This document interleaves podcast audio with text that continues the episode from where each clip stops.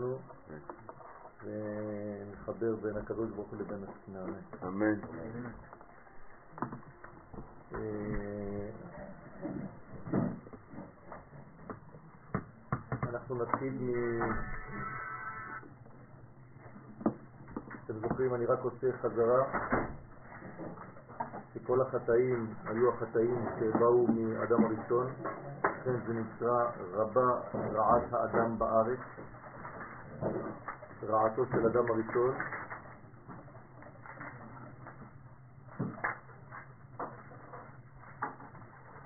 והקדוש ברוך הוא מתבטא בצורה כזאת מחייתו של האדם אשר ברא, ואחרי זה החטא הזה ממשיך וחוזר, זה בעצם כל הניצוצות קרי שיצאו מהאדם הראשון ב-130 שנים שפרש מחווה, והסברנו שכל הדורות הבאים באים לתקן את הפגם הזה. התחלנו לדבר על הקטנות, קטנות א', זאת אומרת שהשלוש כלולים בשלוש, בתוך הבטן של האימא העליונה. דיברנו על המושג של גלות, שזה בעצם זה, המושג, המושג של הגלות, שזה בעצם שלב של חיצוניות, כשהפנימיות נעדרת והגלות מופיעה ודומיננטית. עברנו דרך הצלייה של קורבן הפסח, שאמרנו שהצורה של הצלייה שלו היא גם כן ראשו בין קרעה וקרבו, זאת אומרת שזה גם כן המצב של הקטנות.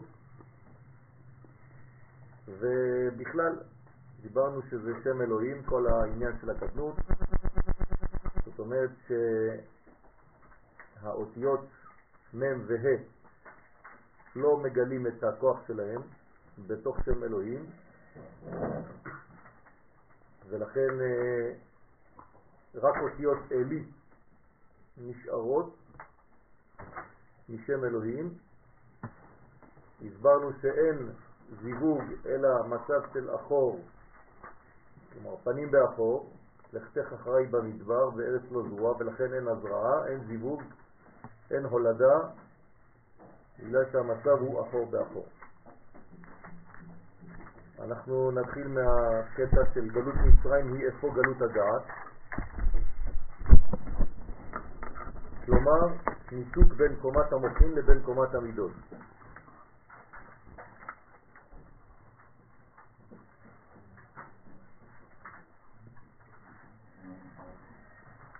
כן, הרעיון פשוט, יש אידאות, קשה ליישם אותן, יש רעיונות עליונים וקשה להוריד אותם אל, אל המעשה. יש תמיד פער בין הרצוי לבין מה שמופיע במציאות, כך ששום רעיון אינו יוצא לפועל בגלל הפרעתו של פרו, אותיות הפרעה, פרו. זאת אומרת שיש לנו בעצם כוח שלילי שאוחז בצוואר ולא נותן לקומה הרעיונית, המחשבתית, הנשמתית של המוחין להופיע במידות והחלק התחתון של הגוף, כלומר לא בדיבור ולא במעשה. אבל אמרנו שזה מאחור, פרעה. נכון. אז הוא אוחז. הוא בקנה. קנה, לא? כן. יש לו את כל האחיזה של כל הצוואר, כן, מצד האחוריים, זאת אומרת, האחוריים זה תמיד החלק התחתון, נכון? אחור זה לא פנים ואחור כמו שהסברנו הרבה פעמים, אנחנו לא מדברים על פנים ואחור בפשטות, אלא פנים זה עליון, אחור זה תחתון. אז פרעה אוחז בחלק התחתון, כלומר במעבר. אמרנו שזה בעצם קומת היסוד, נכון? זה כמו דעת, דעת בקומה התחתונה זה נקרא יסוד, זאת אומרת שהוא בעצם מקלקל את היסוד, לא נותן לזרע לעבור, כל הבן הילוד, היאור התשליכו. מחזיר בעצם את כל הנקודות אל המים, אל החומר הנוזלי, כדי שלא יתפתח שם תינוק. זה קורה למטה, בדעת. כן. גלות הדעת, אז זה נקרא גלות הדעת. זאת אומרת שאנחנו בעצם במדרגה שנקראת דעת, שהיא נמצאת בגלות. דעת ויסוד זה אותה מדרגה, אז אין חיבור בין המוחין, שזה הקומה העליונה, המשולש העליון, לבין כל הכוחות האמיתיים של המציאות, אלה שמתגלים בחלק המתממש הייתי קורא לזה, אין מימוש. לכן זה נקרא גלות הדעת. אז מצרים זה גלות הדעת, לא לשכוח, גלות החיבורים. כלומר, מצב שהפירוד והפירוק והפיזור זה מה שסובל. פירושה, סילוק חמישה חסדים וחמש גבורות מן הדעת, כן? כלומר, עשר מדרגות, שיריב בצדק, כן, אמר לנו שזה חמש וחמש, בסך הכל זה עשרה, ואומר סילוקם של כל עשר ההוויות, כי זה בעצם כל המוחים, זה נקרא הוויות, אז אין הגעה של אותם הוויות, ולא נשארו בזעיר אלא הלבושים בלבד, שהם עשרה שמות אקיה. נכון? הלבושים זה שמות אקיה, אז יש רק לבושים, אבל אין שום דבר בתוך הלבוש. אם אין הוויה בתוך הלבוש, זה כאילו לבושים בלי אורות. כמו שאורות בלי לבוש זה דבר שלא יכול להתממש, כך לבושים בלי אורות זה דבר גם כן שלא יכול להתממש. אבל יש בכל זאת הבדל, שעדיף שיהיו לבושים בלי אורות מאשר אורות בלי לבושים. בסדר? כי כשיש לבושים, אז יש מדרגה כלשהי שנמצאת, למרות שדבר שלילי יכול להתלבש שם, אבל זה פחות חשוב מאשר אורות בלי כלים. אורות בלי כלים זה ממש שבירה, זה ממש קטסטרופה. ולכן צריך תמיד לפתח את החלק המידתי של האדם יותר מהחלק האורי שלו. היום אם תשאלו אה, מה עדיף לכם, אדם חכם או אדם שיש לו מידות טובות, אז זה בדיוק, זה מה שצריך לקחת, אדם שיש לו מידות טובות, עדיף על אדם שהוא חכם. בסדר? אז זה נקרא עשרה שמות אקיה. סליחה?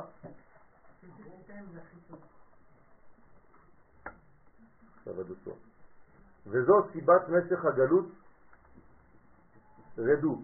אבל אה, כן.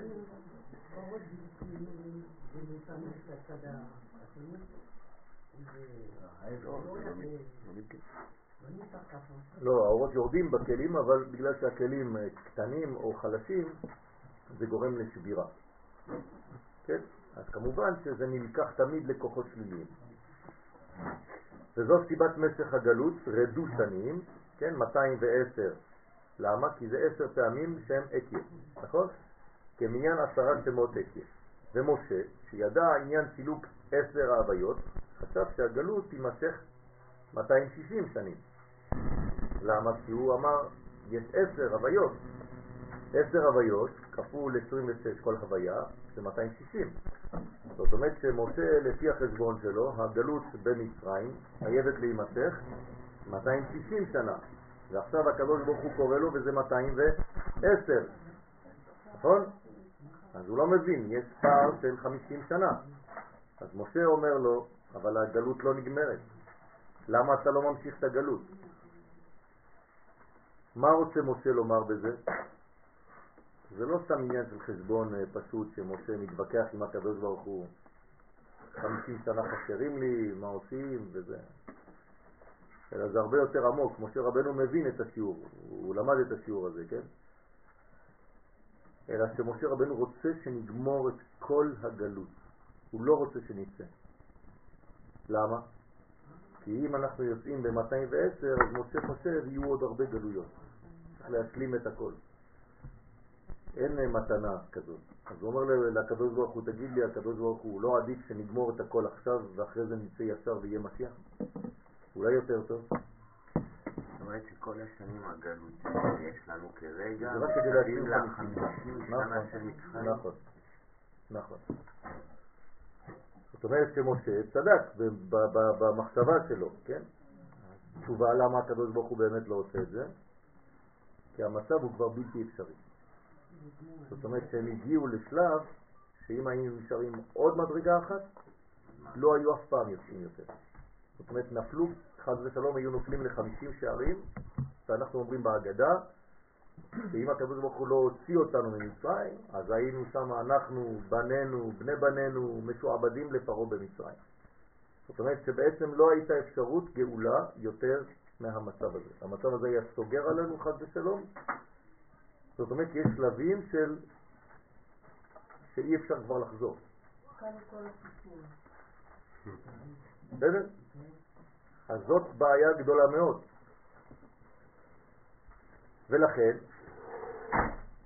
משה רבנו חשב שהגלות תימשך רק שנים, וזה סוד הכתוב במראה הסנה, לכן הוא אומר, לה, הכתוב אומר לנו את זה ברמז, וירא השם, מה רואה הקדוש ברוך הוא? כיסר לראות. מה זה כיסר לראות? שמשה רואה 260. כלומר, הקדוש ברוך הוא רואה שמשה רואה 260. זה רמז, זה קוד, שחשב שהגלות תימשך כמניין זה, אך השם הודיעו שאינו כן, כיוון שלא הייתה אחיזה בעשר הוויות שהסתלקו למעלה. עכשיו, בתורת הסוד זה אומר שאין אחיזה בשם הוויה, רק בשם אקיה, רק בלבושים. אי אפשר לאחוז באורות, רק בלבושים. ולכן הגלות לא יכולה להיות 260, היא יכולה להיות רק 210. רק בלבושים שהם כאמור עשרה שמות אקיה. והוא סוד מה שאמר לו השם, כה תאמר אל בני ישראל, אהיה שלחני עליכם.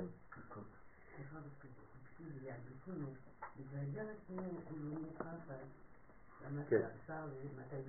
נכון, נכון, נכון. ולכן בעצם מי זה הסנה? עם ישראל. בסדר? זאת אומרת שהסנה זה בעצם עם ישראל, זה הבניין שבעצם נשרף אבל לא קלה. זה רמז שהקדוש ברוך הוא אומר לו שבכל זאת יש כנראה איזה חומר פנימי בתוך הסנה שמונע ממנו מלהישרף כליל. ולכן הגישה היא בשם אקה, השליחות היא בשם אקה, משה בא בשם אקה, וזה קוד. וחכמים יודעים, אותם אנשים שהיו באותו דור, יודעים, לפני משה אפילו. משה הוא נולד ונשאר בבית פרעה. הוא אדם שאולי לא למד, הוא דומה לאיש מצרי. אין לו את הבניין, הוא לא למד בישיבה. כן, אנחנו רואים אותו אחר כך בסיפור שכשהוא מגיע אצל יתרו, אז הבנות שלו, מה אומרות? איש מצרי, הצילנו מיד הרועים. הוא לא דומה בכלל לאיש עברי, הוא לא דומה בכלל למדרגה ישראל, שהאנשים אולי ציפו שם. רמז לגאולה, לכל גאולה. כן, והמשיח לא אולי לא דומה למה שאתה חושב. המשיח יכול לבוא ממדרגה שאתה בכלל לא מצפה ממנה. ולכן, כשהוא מופיע, צריך לדעת אם הוא מדבר את הדברים הנכונים, שהקדוש ברוך הוא שלח אותו, וזה ניתן בידי הצדיקים שכל דור, שיש להם קודים שמחכים, וכשהאיש ההוא יגיע, הוא חייב לומר את הקוד. אם הוא לא אומר את הקוד, אפילו שהוא יהיה עם אה, ארבעה זקנים, זה לא יוסיף כלום. כן? זאת אומרת שהוא חייב להופיע בקודים, בצופן המיוחל, הידוע, מראש. וכאן זה מה שקורה. למרות ההופעה החיצונית, משה דובר את דבר השם. זאת אומרת שהם רואים שיש מול העיניים שלהם נביא, שאומנם לא דומה, כן, בחזות שלו, למה שהם ציפו, אבל זה הוא, אין מה לעשות. אז השם הסודי הזה כאן זה אקיה. אקיה שלחני עליכם. זאת אומרת, בגלל זה משה רבנו כל כך מתעקש לדעת מי שולח. מי, מי בעצם מוביל את ההיסטוריה הזאת, את הגלות הזאת לגאולה. באיזה שם אתה הולך להופיע, הקדוש ברוך הוא. רמז שלא תימשך הגלות יותר מרדו, כן, מלרדת, אי אפשר יותר לרדת, רדו, שנים, כמניין אחיזת החיצונים בעשרה שמות אקיה, וכנגד הלבושים כנ"ל. סילוק עשר ההוויות מן הדעת הוא סילוק כל בחינת הגדלות. כלומר, כשאין ההוויות במקום כלשהו, זאת אומרת שהמוחים בגדלות הסתלקו משם, זאת אומרת שאין לאדם הזה פנימיות. כן, אני חוזר פנימי חיצוני, סילוק הוויות זה סילוק פנימיות. אדם שנמצא במצב לא טוב, כן, הסתלקו ממנו המוחים. אז הוא בעצם רק בחלק חיצוני, הוא לא מצליח לתפוס את הרעיון הפנימי ששוזר את כל המציאות שלו. אז הוא תופס רק את התוצאות החיצוניות, הוא רואה סימפטומים, אבל הוא לא יודע מאיפה זה בא. זה כמו רופא שלא יודע, כן, להבחין, כן, מה שורש הבעיה, אבל הוא רואה את התוצאה בחוץ. האיש הזה לא יכול לזוז, אבל אני לא יודע מה קורה לו. אז כאן אומרים לנו שבעצם כל פעם שאדם מסתלקים ממנו המוחים, אז ההופעה היא רק הופעה חיצונית. הוא לא מסוגל לראות את התוכן הפנימי, הוא לא מסוגל לראות את שורש הבעיות בחיים שלו, הוא גם לא יכול לראות את התיקון האמיתי, כי התיקון האמיתי זה החזרת הפנימיות אל החיצוניות, קרי נשמה, אל תוך הגוף. זאת אומרת שכל שלב של גלות, אם זה גלות לאומית או אם זה גלות פרטית, זה בעצם סילוק המוחים, ואדם נשאר רק בכלים החיצוניים שלו, ולכן הוא בעצם נופל למנגנון הטבעי, הייתי אומר. המנגנון הטבעי הזה נקרא מצרים. זה הכל על בסיס שבע. בסדר? זה העניין של מצרים. כל המדרגות התחתונות פה, 1, 2, 3, 4, 5, 6, 7, הנה. זאת אומרת, אין לו פנימיות, יש לו רק חיצוניות. אין לו גר, ג' ראשונות, 3. זה בעצם המצות שלנו, בליל הסדר. לכן יש לנו שלוש מצות. זאת אומרת שבלי המצות בליל הסדר, אין שום דבר.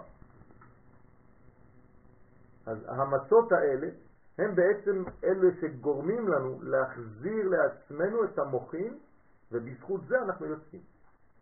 לא לשכוח שהמאכל הראשון שאכלו ישראל כעם זה מצות.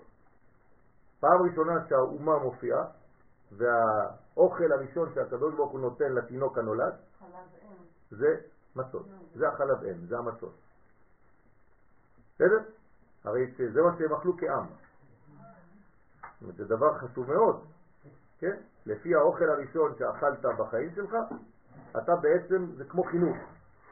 זה מה שאתה, זה מי שאתה. כלומר, אנחנו בפנימיות מצות. במילים אחרות, כל פעם שאתה רוצה לחזור למוחים בגדלות, תאכל מצה.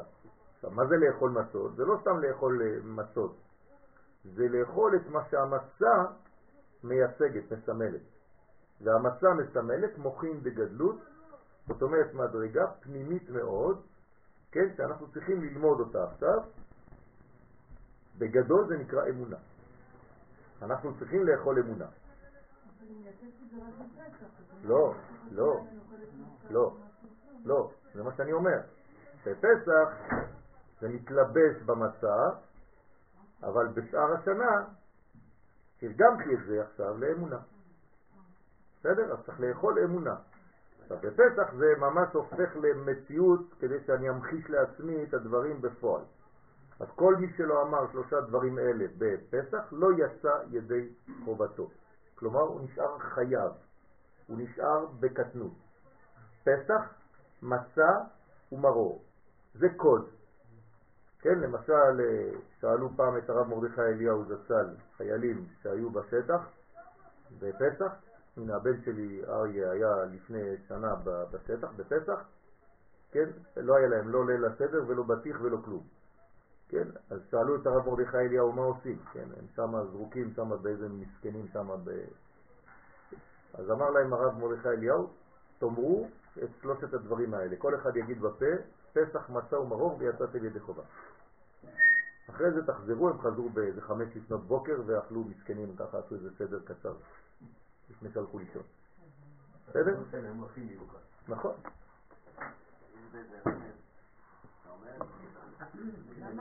מה? יש איזה רמז עצם. כן. פסח, מסע ומאור, ראשי תיבות, זה 160, הכולל 161, הקסה זה המילוי של שם... נכון, יפה. אומר שזה פסח מסע ומרור, זה פ' מ' ר'. זה פ' מ' מ', כן? זאת אומרת פעמיים זה 80 ופ' זה 80 זה 160. והמילוי של שם אקיה, אחד המילואים, זה 161. זאת אומרת שזה רמז לשם אקיה שמופיע בפסח מצה ומרור. בסדר? אז עכשיו אנחנו במצה. כמה זה מצה בגמטריה? לא, מ' צדיק, צדיק זה כבר 90, 130 ו-5, 135. בסדר? זאת אומרת שהמצה יש בה קוד, תשמרו את זה בצד, בינתיים 135. בסדר? זה הקוד של המצה. למה המלל כן. המלל בין מי למי? בין הקדוש ברוך הוא למשה? למה הקוד המילולי למה זה חשוב האמירה הזאת? אמרתי, כי אם אין שם של אקיה שמופיע, זאת אומרת שאין בעצם אה, את הכלים הנכונים לצאת עכשיו. הכלים של שם הוויה זה שם אקיה. כן, אבל כאן הוא מבקש שנדבר, לא שנעשה משהו. נכון. בינתיים הוא אומר שאקיה, מה זה אקיה? בפשט? אהיה. זאת אומרת עתיד. יש לכם עתיד, אל תדאגו. אל תחשבו שהסיפור שלכם הולך להיגמר במצרים. אהיה איתכם בגלות הזאת כמו שאהיה איתכם בגלויות אחרות. זאת אומרת, יש לכם מחר. תקווה. יש תקווה. אז הקוד הזה בפשט, כן, בלי להיכנס בכלל לקבלה, זה אומר שיש בעצם מדרגה שבאה מחר. יש לכם בעצם תוחלת, חיים, אתם לא הולכים להיגמר פה, זה הולך להמשיך.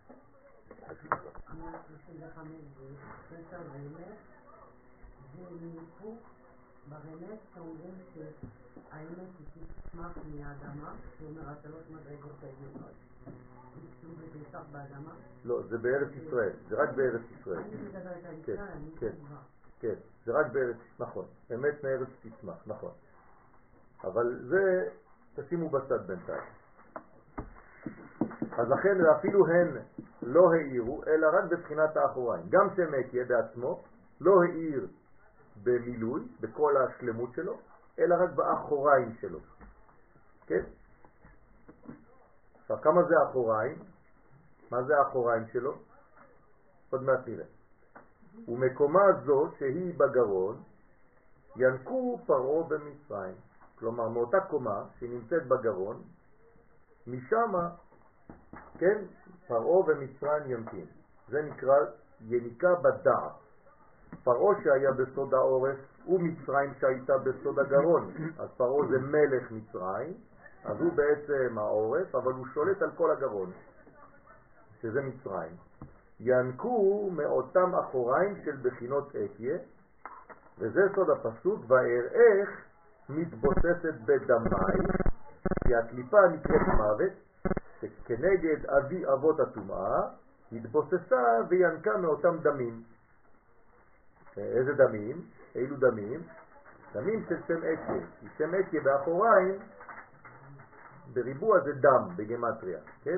אם אני כותב א', א', ה', א', ה', י', א', ה', י', ה', אקיה, זה יוצא לי 44.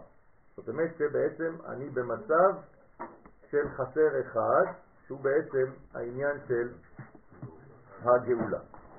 אך ביציאת מצרים התחוללה בעצם יציאה מן הגרון העליון והתפשטות כלפי מטה.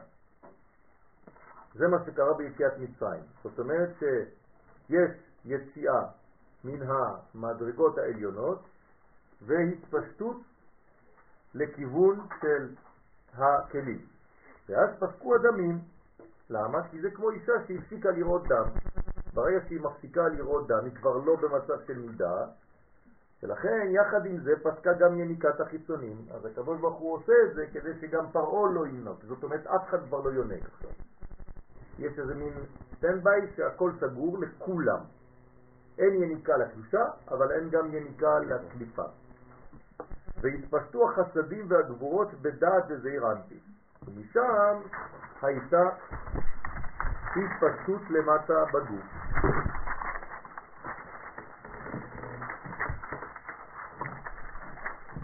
זאת אומרת שיש שלב של הפסק ויש שלב של חידוש המעלה. השלב הזה של ההפסקה זה מה שמשה רבנו אומר לקדוש ברוך הוא, מאז שלחת אותי, הרע לעם הזה. כן? ולמה לא הצלת את, את ישראל? זאת אומרת, אתה שולח אותי, ולפני השליחה שלך, שליחות שלי, היה מצב יותר טוב. עכשיו ששלחת אותי, המצב יותר גרוע. איך יכול להיות שכשבא המשיח, אני המשיח, אומר משה, המצב יותר גרוע מאשר לפני ביאת המשיח? זאת השאלה. זה מסר, לנו. בוודאי. זאת אומרת, לכל הישועות, זאת אומרת שכל פעם שהמשיח מופיע, המצב לכאורה בחוץ הוא הרבה יותר גרוע. אז זה משיח? תשובה כן. השלב הראשוני של המשיח זה דווקא התגברות של כוח הרע, שאחרי שהקדוש ברוך הוא מעלה את צעתו, הכל מתמוטט בבת אחת. אבל שחר. יש שלב כזה. כמו. בסדר? למה הדבר דומה? אומר הרמח"ל, אומר אין מבוע. אין מבוע. כן, שזה יורד והכל עולה זה בבת אחת. באמת מתרוקן. באקולוגיה, באפרופוניקה, הם עושים ממש אה, דיבורים, ואז הם ממש אה, מדמים עם קיפון הפוך, שיש סק, כן. וזה נותן, אבל זה פשוט נותן את לחלוץ, כאילו. כן. אז, אז בעצם יש בעצם סילוק, יש רגע של העדר טוטלי, הסתר, אז אני רציתי רק להביא את הרמח"ל, שזה דומה בעצם, הרמח"ל אומר לתריס.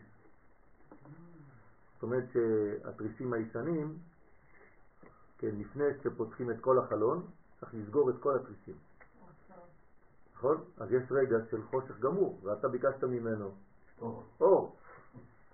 אז ההוא לא מבין, אתה סוגר את כל התריסים, ברגע שאתה ביקשת אור, היה איזה אור חלוש, אתה רוצה אור גדול, אתה רוצה לפתוח את כל התריס, אבל הוא סוגר, מי שלא מבין, אומר לו, רגע, ביקשתי אור, מה אתה מכבה לי את הכל? אומר לו, שנייה. אז יש רגע אחד, כן, שהוא בעצם חושך מוחלט, ואחרי זה כל התריס נפתח בבת אחת. הרגע זה יכול להיות דור. כן. אז הרמח"ל מסביר את זה בצורה כזאת, כן? הוא אומר שבעצם הסגירה שתהיה לפני הגאולה, יהיה לה רגע אחד של חושך גמור, ואנשים כבר יתייאשו, הם יגידו, אנחנו לא מבינים, אנחנו הולכים לכיוון האור של הגאולה, ותראה מה קורה. אז איך זה יכול להיות?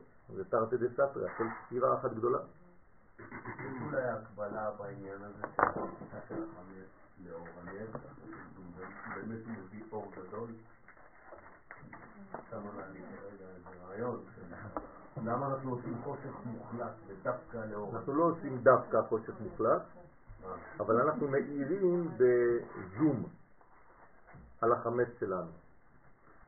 אתה לא צריך להחשיך את כל הבית, אבל אתה צריך להאיר באופן מדויק יותר, כן, בזווית, להתמקד יותר עם אור מדויק, כמו פנס שמאור מד- מדליק לך על נקודה מסוימת, אז זה- נותן לך את האור.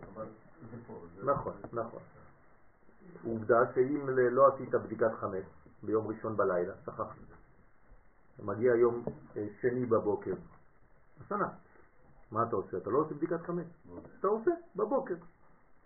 אז מה, אתה צריך להדליק אור? אתה לא צריך להדליק כבר פנס, זה לא שום דבר. אז אתה עושה לאור הנר במקומות החשוכים, אבל אם אתה מלא מלא אור, אתה כבר לא צריך את אור הנר. בסדר? אז למה דווקא עם נר ולא עם פנס? לא, טוב. בוודאי, אפשר לעשות עם פנס. מי. נר זה נפש ורוח. רוח. כן, נר. זה נפש, זה פה, זה המלכות, נפש ורוח. כל זה צריך להדליק. זה לאור הנר. בסדר? זאת אומרת, הפנס הוא בהחלט אפשרי לבדיקת חמץ. דרך אגב, יותר, יותר אה, לוגי היום לבדוק עם פנס. גם אם אתה בודק ברכב שלך, אתה לא תלך עם נר של שעבה.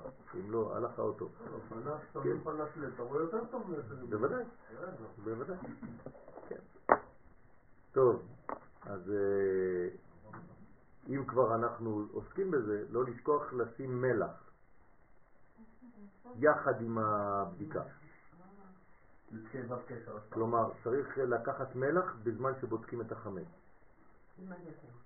עם ה... לא, הלחמים הם כבר מונחים, אם אתם מניחים עשרה פתיתי לחם פחות מכזית, כן, בכל מיני מקומות, עטופים בנייר אלומיניום או לא יודע איך אתם רוצים, אבל זה יהיה פחות מכזית, שאם חס ושלום לא תמצאו אחד אז הוא מתבטל אחרי זה בביטול, אבל בכל זאת צריך לשים יחד עם זה מלח. כלומר, קערה קטנה של מלח, אתה צריך ללכת עם איזה מגש, אתה צריך קערה של מלח. למה? כי המלח יש לו כוח להדחות את החיצונים. זה מלחמה, בדיקת חמץ זה מלחמה. ולכן אתה צריך ללכת למלחמה עם מלח. מלח זה אותיות מלחמה, אתה לוחם. זאת אומרת שיש גם בעצם כאן ניתוק של כל כוחות הדינים, ולכן לא יוצאים למלחמה בלי מלח. המלח הוא בעצם חלק מהמלחמה, זה סוד גדול, שצריך כל הזמן לה- להוסיף מלח למנגנונים שאיפה שאתה לוחם. גם בשולחן צריך כל הזמן שיהיה מלח. בסדר? לא בכיס. כן. אז זה בעצם מונע, יש כל מיני עדות שעושים כל מיני דברים עם מלח, גם זורקים מלח וכו'. כן. צריך לכוון. כל פעם שאתה מוצא מדרגה, לדעת. לא, לא מחסד, מלמטה, מהמלכות. בסדר? עד הכתר. כמו המכות של מצרים. מכת בכורות זה, הכתר, זה הסוף. בסדר? זה, זה בעצם עשרה פילטרים שהקדוש ברוך הוא בעצם שם בינו לבין העולם, ואותם עשרה פילטרים סתומים, וצריך לפתוח אותם מחדש. בסדר? אז בפסח אנחנו בעצם פותחים מחדש את כל המסכים האלה, ו- ומגלים מחדש את האור הגדול. טוב, נמשיך. סוד גלות מצרים הוא כאמור חזרתו. מה? תודה רבה. סוד גלות מצרים הוא כאמור חזרתו של זעירנטין למצב עוברי, כן, הוא חוזר בעצם לעובר, ג' כלילן בג'. ואז היה סילוק למעלה של חמישה חסדים שעלו בדעת אל מקום הגרות. זאת אומרת שהכל חוזר למדרגה שמתמקדת בצורת הריבוי של החסדים למעלה בגרון, כולם עלים למעלה, הכל נשאר ריק למטה, ופה אמרנו שזה נקודת הסיום של יסוד ואימא, כן, בתוך הגרון של הבן שלה. אתם זוכרים? ציירתי לכם ציור של הילד הקטן עם אימא מאחורה. זאת אומרת שהיסוד של האימא הוא באותה קומה כמו הגרון של הילד. בסדר? עכשיו הילד מבחינתנו זה זעירנטין, הוא נמצא בגלות. האימא היא לא יכולה להיות בגלות, אימא זה בינה, זה עולם הבא. אין גלות בעולם הבא. הגלות זה רק בחלק שנקרא זעירנטין. בסדר? ומלכות, זה החלק הזה שנמצא בגלות, הוא בסוד שבע, שש ועוד אחד. להפך, שאימא חוזרת זה גאולה, נכון? גאולה זה חדר, חזרה של אימא אל תוך זעירנטין. אבל עכשיו הכל עלה, אין מוכין, הכל עלה, זאת אומרת שהוא ריק עכשיו ממוכין, אז הוא במצב גלותי. עכשיו, מה קורה לו במצב כזה? כל החסדים הולכים לפה, אומרת, זה הסיום של המדרגה. כאילו כל המדרגות מסתיימות כאן, אין כאילו מדרגות פה, אין כלום. לכן, הכל חוזר לנקודה של יסוד ואימא, שבתוך זעירנטין, לא לשכוח. ואז לא הייתה התפשטות החסדים בגופו של זעירנטין, ואז אין התפשטות. אז אם אין התפשטות של חסדים, אין התפשטות של חיים. האדם תקוע. אז אתה רואה גוף, אבל הגוף הזה הוא ריק. זה כמו אנשים, אתה יכול לראות אנשים ברחוב שאין להם התפשטות של מוחים, אז אתה רואה גוף, אבל אתה מבין שהגוף הזה ריק, אין לו תוכן, אין לו כלום. מה הקשר עם שלוח כבר הכסף? אני חושבת על ה- על האימא, על הביצה. כן, תמיד, אמרתי שיש שלושה שלבים, כן, בנים, אפרוחים, כן, ביצים, אבל כשאין אימא בכללות, זה בדיוק העניין של המצב של גלות. כלומר, מה אנחנו עושים בשילוח הקן? זה אותו סיפור. אנחנו מצלחים את האימא. אז לכאורה זה עוד יותר גרוע, נכון? בדיוק הדף היומי. אז מה, אז מה התשובה? כן, אנחנו רוצים שיהיה יותר גרוע. כדי שהקדוש ברוך הוא, כן, המלאכים יגידו לקדוש ברוך הוא, תראה מה קורה פה. איזה אכזרי הבן אדם הזה, שולח את האימא, את הציפור והילדים עכשיו לבד, ואז הקדוש ברוך הוא מתעורר ברחמים ואומר, אה, בשביל זה אתם בוכים, אבל כשאני, האימא של עם ישראל, נשלחתי, הם נשלחו לגלות ואני הסתלקתי, על זה אתם לא בוכים? אז הקדוש ברוך הוא מעורר עוד יותר את הרחמים על עם ישראל. לכן שילוח הקן, שהוא בעצם אקט אכזרי מאוד בעולם שלנו, בסופו של דבר מעורר כפל רחמים אצל הקדוש ברוך הוא על ישראל. בסדר?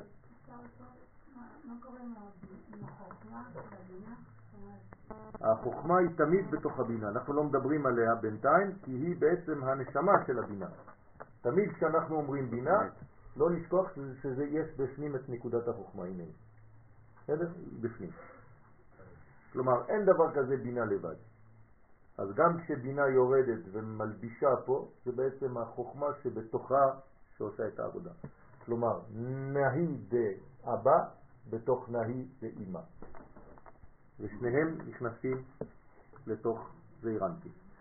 אין דבר כזה אבא בלי אמא, כי שניהם נקראים, כן, דלה מתפרשים, שאף פעם אין ניתוק בין אבא ואמא.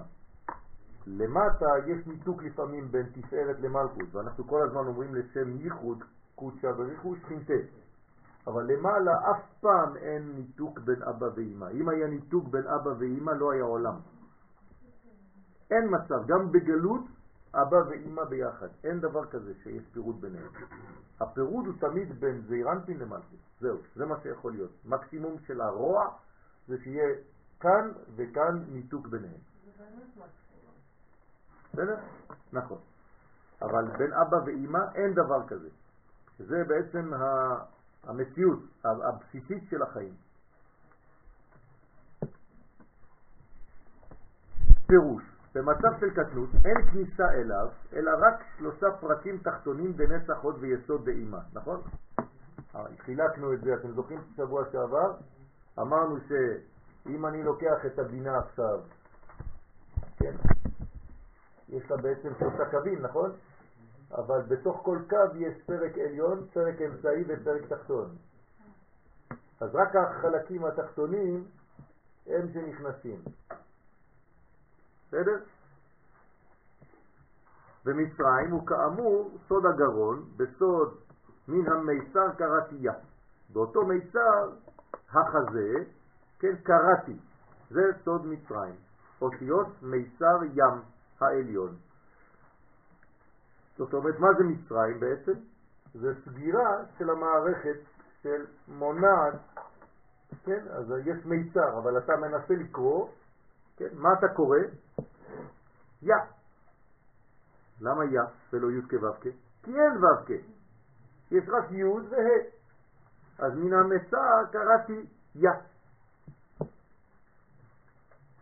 בסדר? מרחביה למעשה זה כבר חסד וגבורה. ענני במרחביה.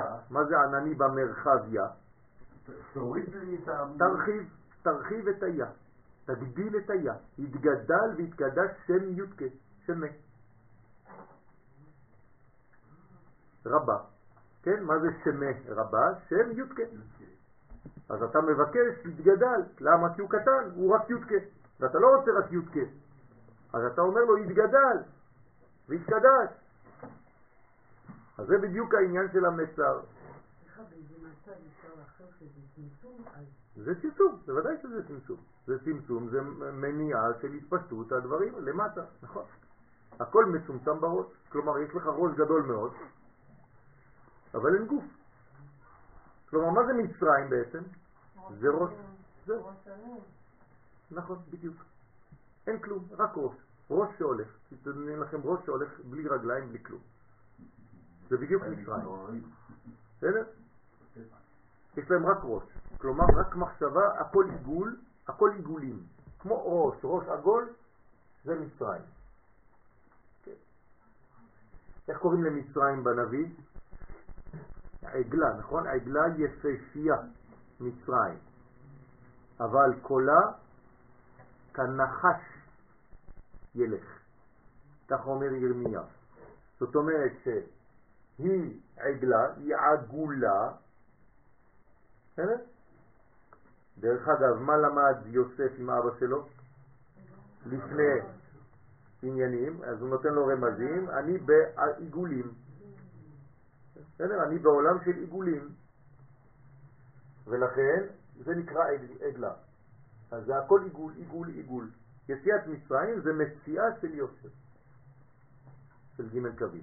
זהו, כל עוד ולא מוצאים את היוסר, אין יציאת מצרים. בסדר? אז אפשר להיות במצרים גם עכשיו? כן. כל מי שנמצא בעולם של עיגולים, הוא נמצא במיצרים, הוא נמצא במיצר הגלות. הוא, הוא כל כולו עגול, הוא מסתובב.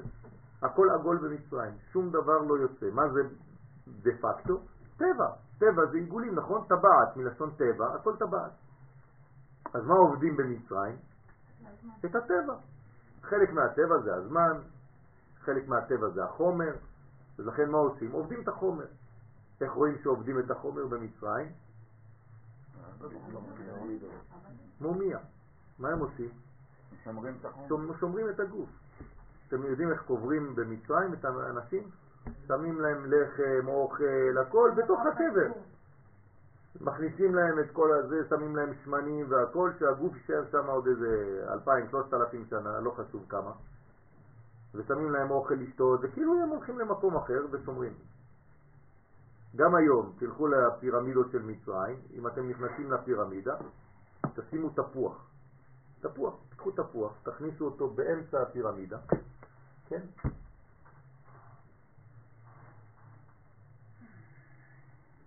בפנים, התפוח נשאר חודשים, שנים, בלי להתקלקל.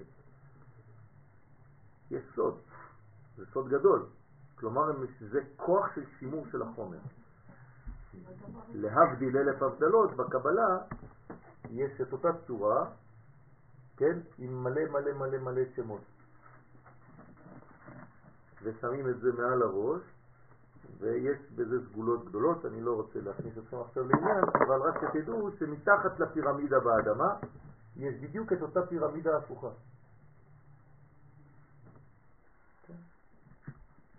וזה אתם לא רואים, כי זה באדמה. אתם רואים רק את הפירמידה העליונה, אבל יש פירמידה הפוכה מתחת. מה? כן, זה, זה כאילו היסודות הם פירמידה הפוכה, זה סודות גדולים מאוד, הם, הם הגיעו למדרגה של שימור החומר. מה? כן. לא, לא, זה יעקב, לא יוסף. יעקב, נכון. לא, לא עשו לו ליוסף. מה?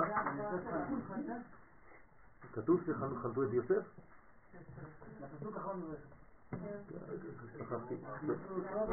כן, כן, נכון, נכון, נכון. גם יוסף, נכון. בעצם אנחנו לקחנו את זה צעד קדימה, לקחנו את הפירמידה התחתונה והעליונה חיברנו ביחד מגן דוד יוסף. כן, כן, אנחנו פשוט הכנסנו אחד בשני. פה יש ניתוק בין העליון לבין התחתון. זה יותר מעולם הפוך, בוא נרד קצת לפשט. בשביל מה נברא העולם? בשביל מי? בשביל איזה אומה? לא, בשביל מצרים. כן, בשביל להתגלות למצרים. אבל הרב סיפר לנו שזה...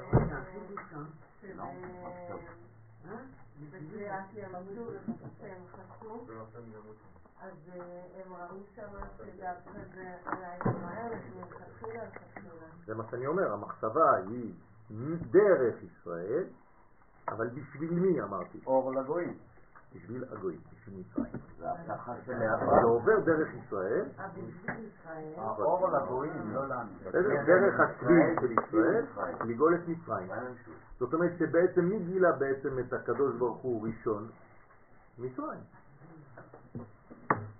הרי כל המכות וכל הגילוי של השכינה במצרים, מי גילה את זה? המצרים.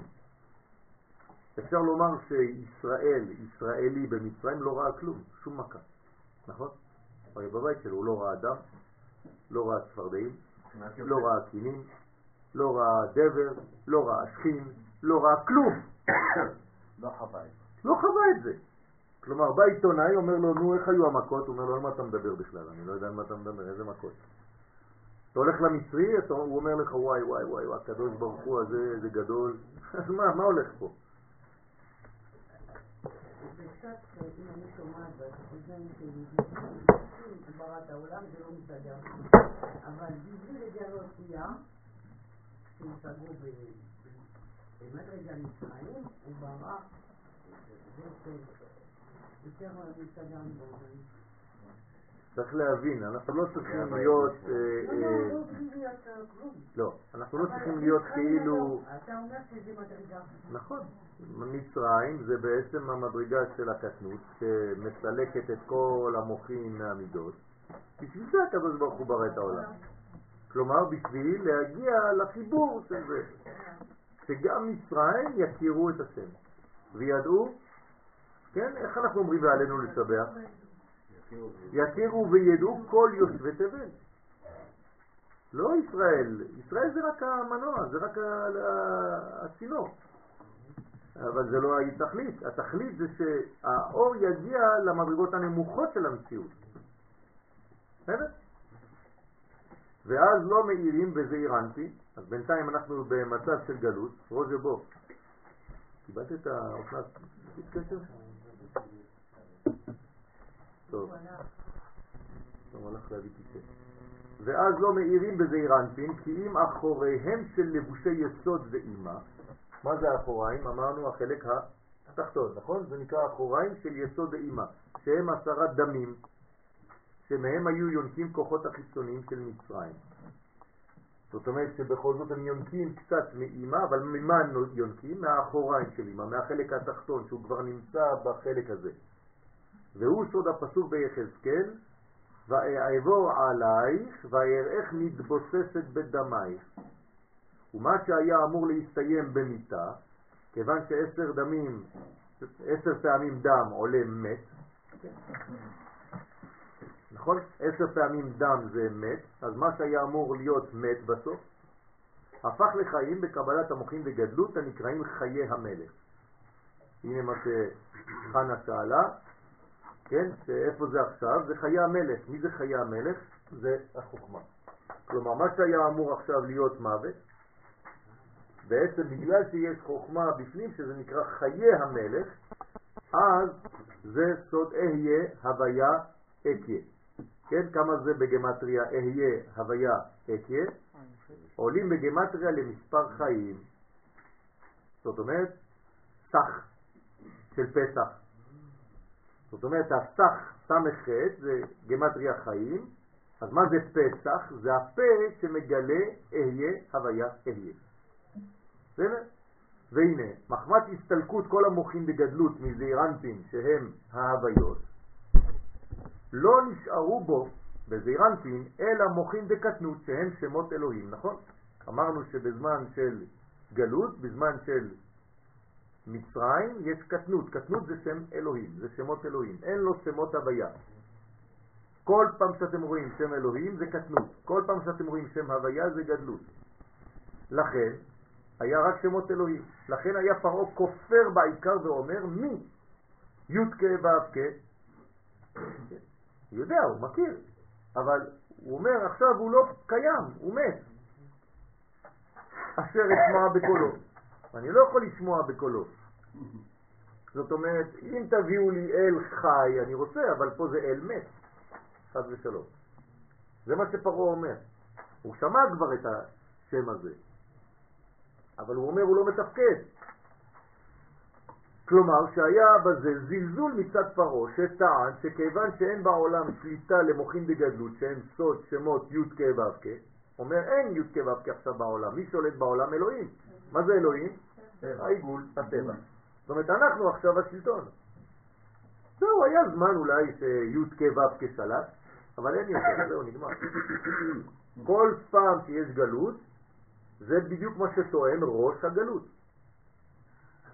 גם זה מה שטען המן, היטלר וכולם, נכון? מה טען המן? ישנו. מה זה ישנו? ישן, זהו, הלך, הוא כמו מת. הי' כו' כמת, חס ושלום. ניטשה, אלוהים מת, כן? הוויה, כאילו. בסדר? איך הוא אומר היה מת התגלה? לא, הוא עוד לא מתגלה. זה לפני שהוא מתגלה. זה, זה כשפרעה עכשיו באים אליו. בא אליו משה ואהרון, באים אל פרעה. תחזרו קצת ל... ל... ל... ל... כן? פרעה דומיננטי על כל האזור ועל כל העולם. יש לו כוח, חבל על הזמן, עצום. באים שני זקנים, נכנסים אליו שם, לא יודע בכלל איך הגיעו עד, עד הכיסא שלו, כן?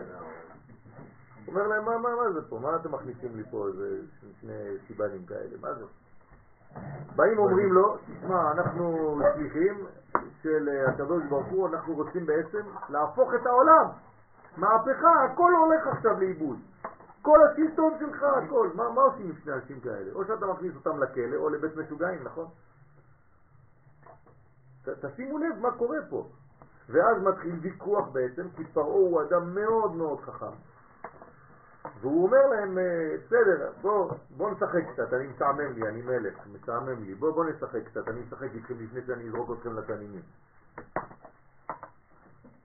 תוכיחו לי שי' כו' כשלח אתכם. ואז מתחיל בעצם דיאלוג, ויכוח, בין הקדוש ברוך הוא לבין משה ואהרון, על, והוויכוח הזה הוא דרך המכות. כלומר, כל מכה היא בעצם הוכחה אחת נוספת שבאמת, כן, יש דברים בגו. אנחנו לא סתם באנו לפה. נכון.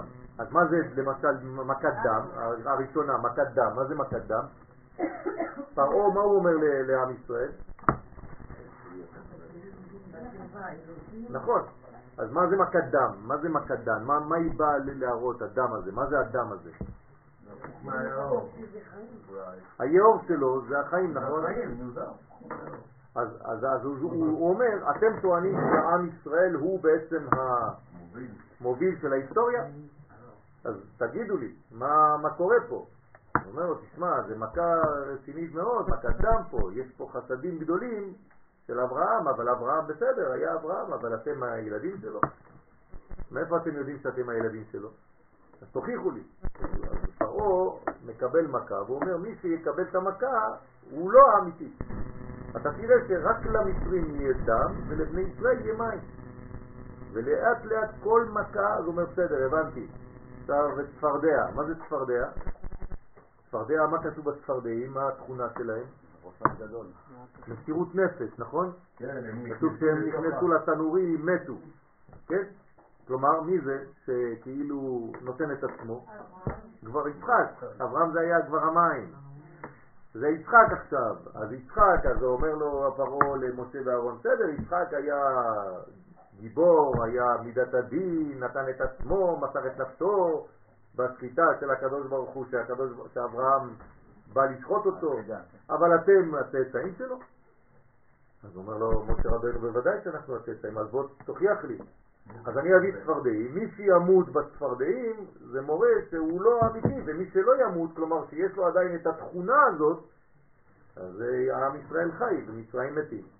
קינים, אותו דבר, מי זה קינים? עכשיו, יעקב, כנגד יעקב אבינו. וככה אני יכול לעשות לכם את כל המכות בעצם. עד שמגיעים למכה העשירית. אז אה, אני מדלג לכם, כי כל מכה צריך לבנות אותה, אבל זה בניין. אז בואו בוא, בוא נתרגם את השלוש האחרונות, כן? אז מכת... אה,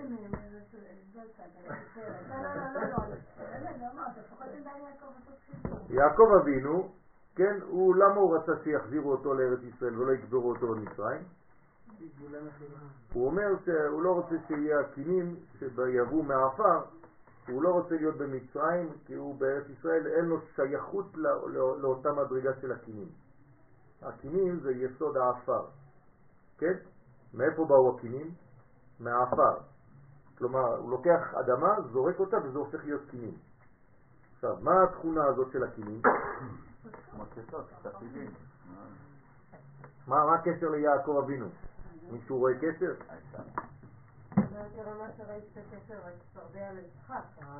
אבל עכשיו את רואה את זה? לא. אה, לא הבנת מה שאמרתי. לא. אז למה את לא אומרת? ואמרת, אתה זרק דוגמה וזה לא ייכנס, לא רציתי להפריע לך, אבל לא צפרדע. אמרתי לך, הצפרדע, הצפרדע, הצפרדעים, מכת הצפרדעים, זה היה בעצם מסירות נפש של אותה חיה. מה זה המכה הזאת של הצפרדעים? מאיפה נכנסו הצפרדעים? כתוב שנכנסו למעיים שלהם, לתנורים שלהם, הם מתו. יצחק מסר את נפשו בעקדת יצחק? של הצפרדעים, זאת אומרת שזה מכה שבאה במקום להרוג את מצרים, היא בעצמה מתה, היא נותנת את עצמה, כן, למיתה, רק כדי לעשות רצון השם. בסדר? אה, כאילו, כן. למשל במכת דבר, החיות לא מתו. הם באו ואכלו את האנשים ועשו את הדברים, אבל פה הצפרדע אומרת אני רוצה למות רק כדי לעשות רצון השם. לא אכפת לי איך. אז זה מקביל למידת של יצחק, שהיא זה גבוהה. שזה בעצם הכנעה, בסדר? תשאלו אם אתם לא מבינים, אני לא מדבר באוויר. אם אתם לא שואלים, יש לכם בעיה, זה איסור גם דאורייתא, תדעו לכם. מי שלא מבין בשיעור ולא שואל, יש לו בעיה, הוא צריך לתת דין אחר כך. אני לא צוחק, זה דברים רציניים, אנחנו לא פה עושים אה, משחקים. אם אתם לא שואלים, זה איסור. יש לכם עבירה. אז אה, חייבים לשאול, מי שלא מבין. אם לא אנחנו, אז מה אנחנו עושים פה? אז... אה, אבלין בספיק, היא לא יוצאת בלי. בסדר? אז טוב, אני לא רוצה לה- לה- לה- להמשיך את כל את כל הבניין, אבל כל מכה בעצם זה תיקון אחד. אז מה הם? כן, אז בסדר, אז זה הרבה, הרבה זמן, צריך לפתוח את הכל, שיעור, אחרי פסח.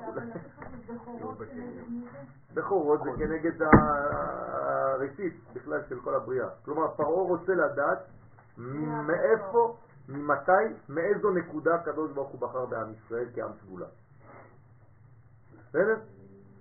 האם זה כשהעולם כבר נברא, או שזה לפני שהוא נברא? כשהעולם נברא, מה זה עולם? זה, זה ריבוי, נכון? זה פרטים, אז זה מכת הרבה. זאת אומרת, גם שם הרבה יכלה את מצרים ולא יכלה את עם ישראל. אז אומר פרעה, אז אולי זה לפני הריבוי, לפני הבריאה. מה קרה לפני הבריאה? היה חושך, עין. נכון? אז זה מכת חושך. אז אותו דבר, מי שימות בחושך, זאת אומרת שהוא לא חלק מהסיפור.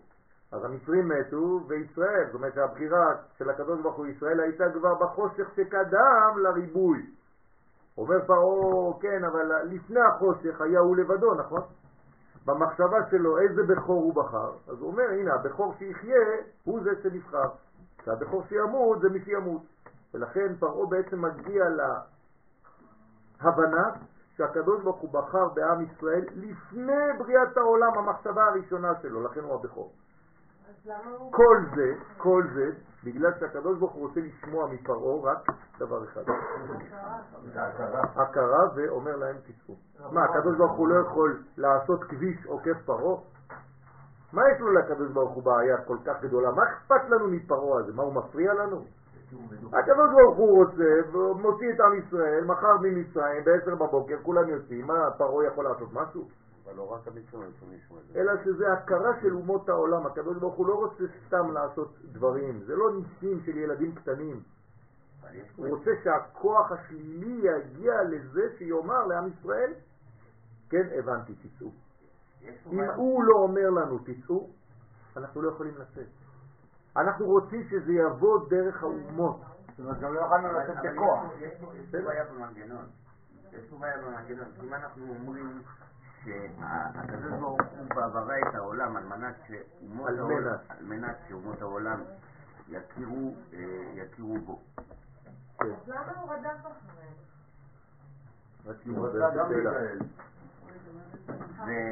ו- וישראל הוא הצינור. כן, בפסח מבטלים לגמרי את הצינור. אין פה צינור.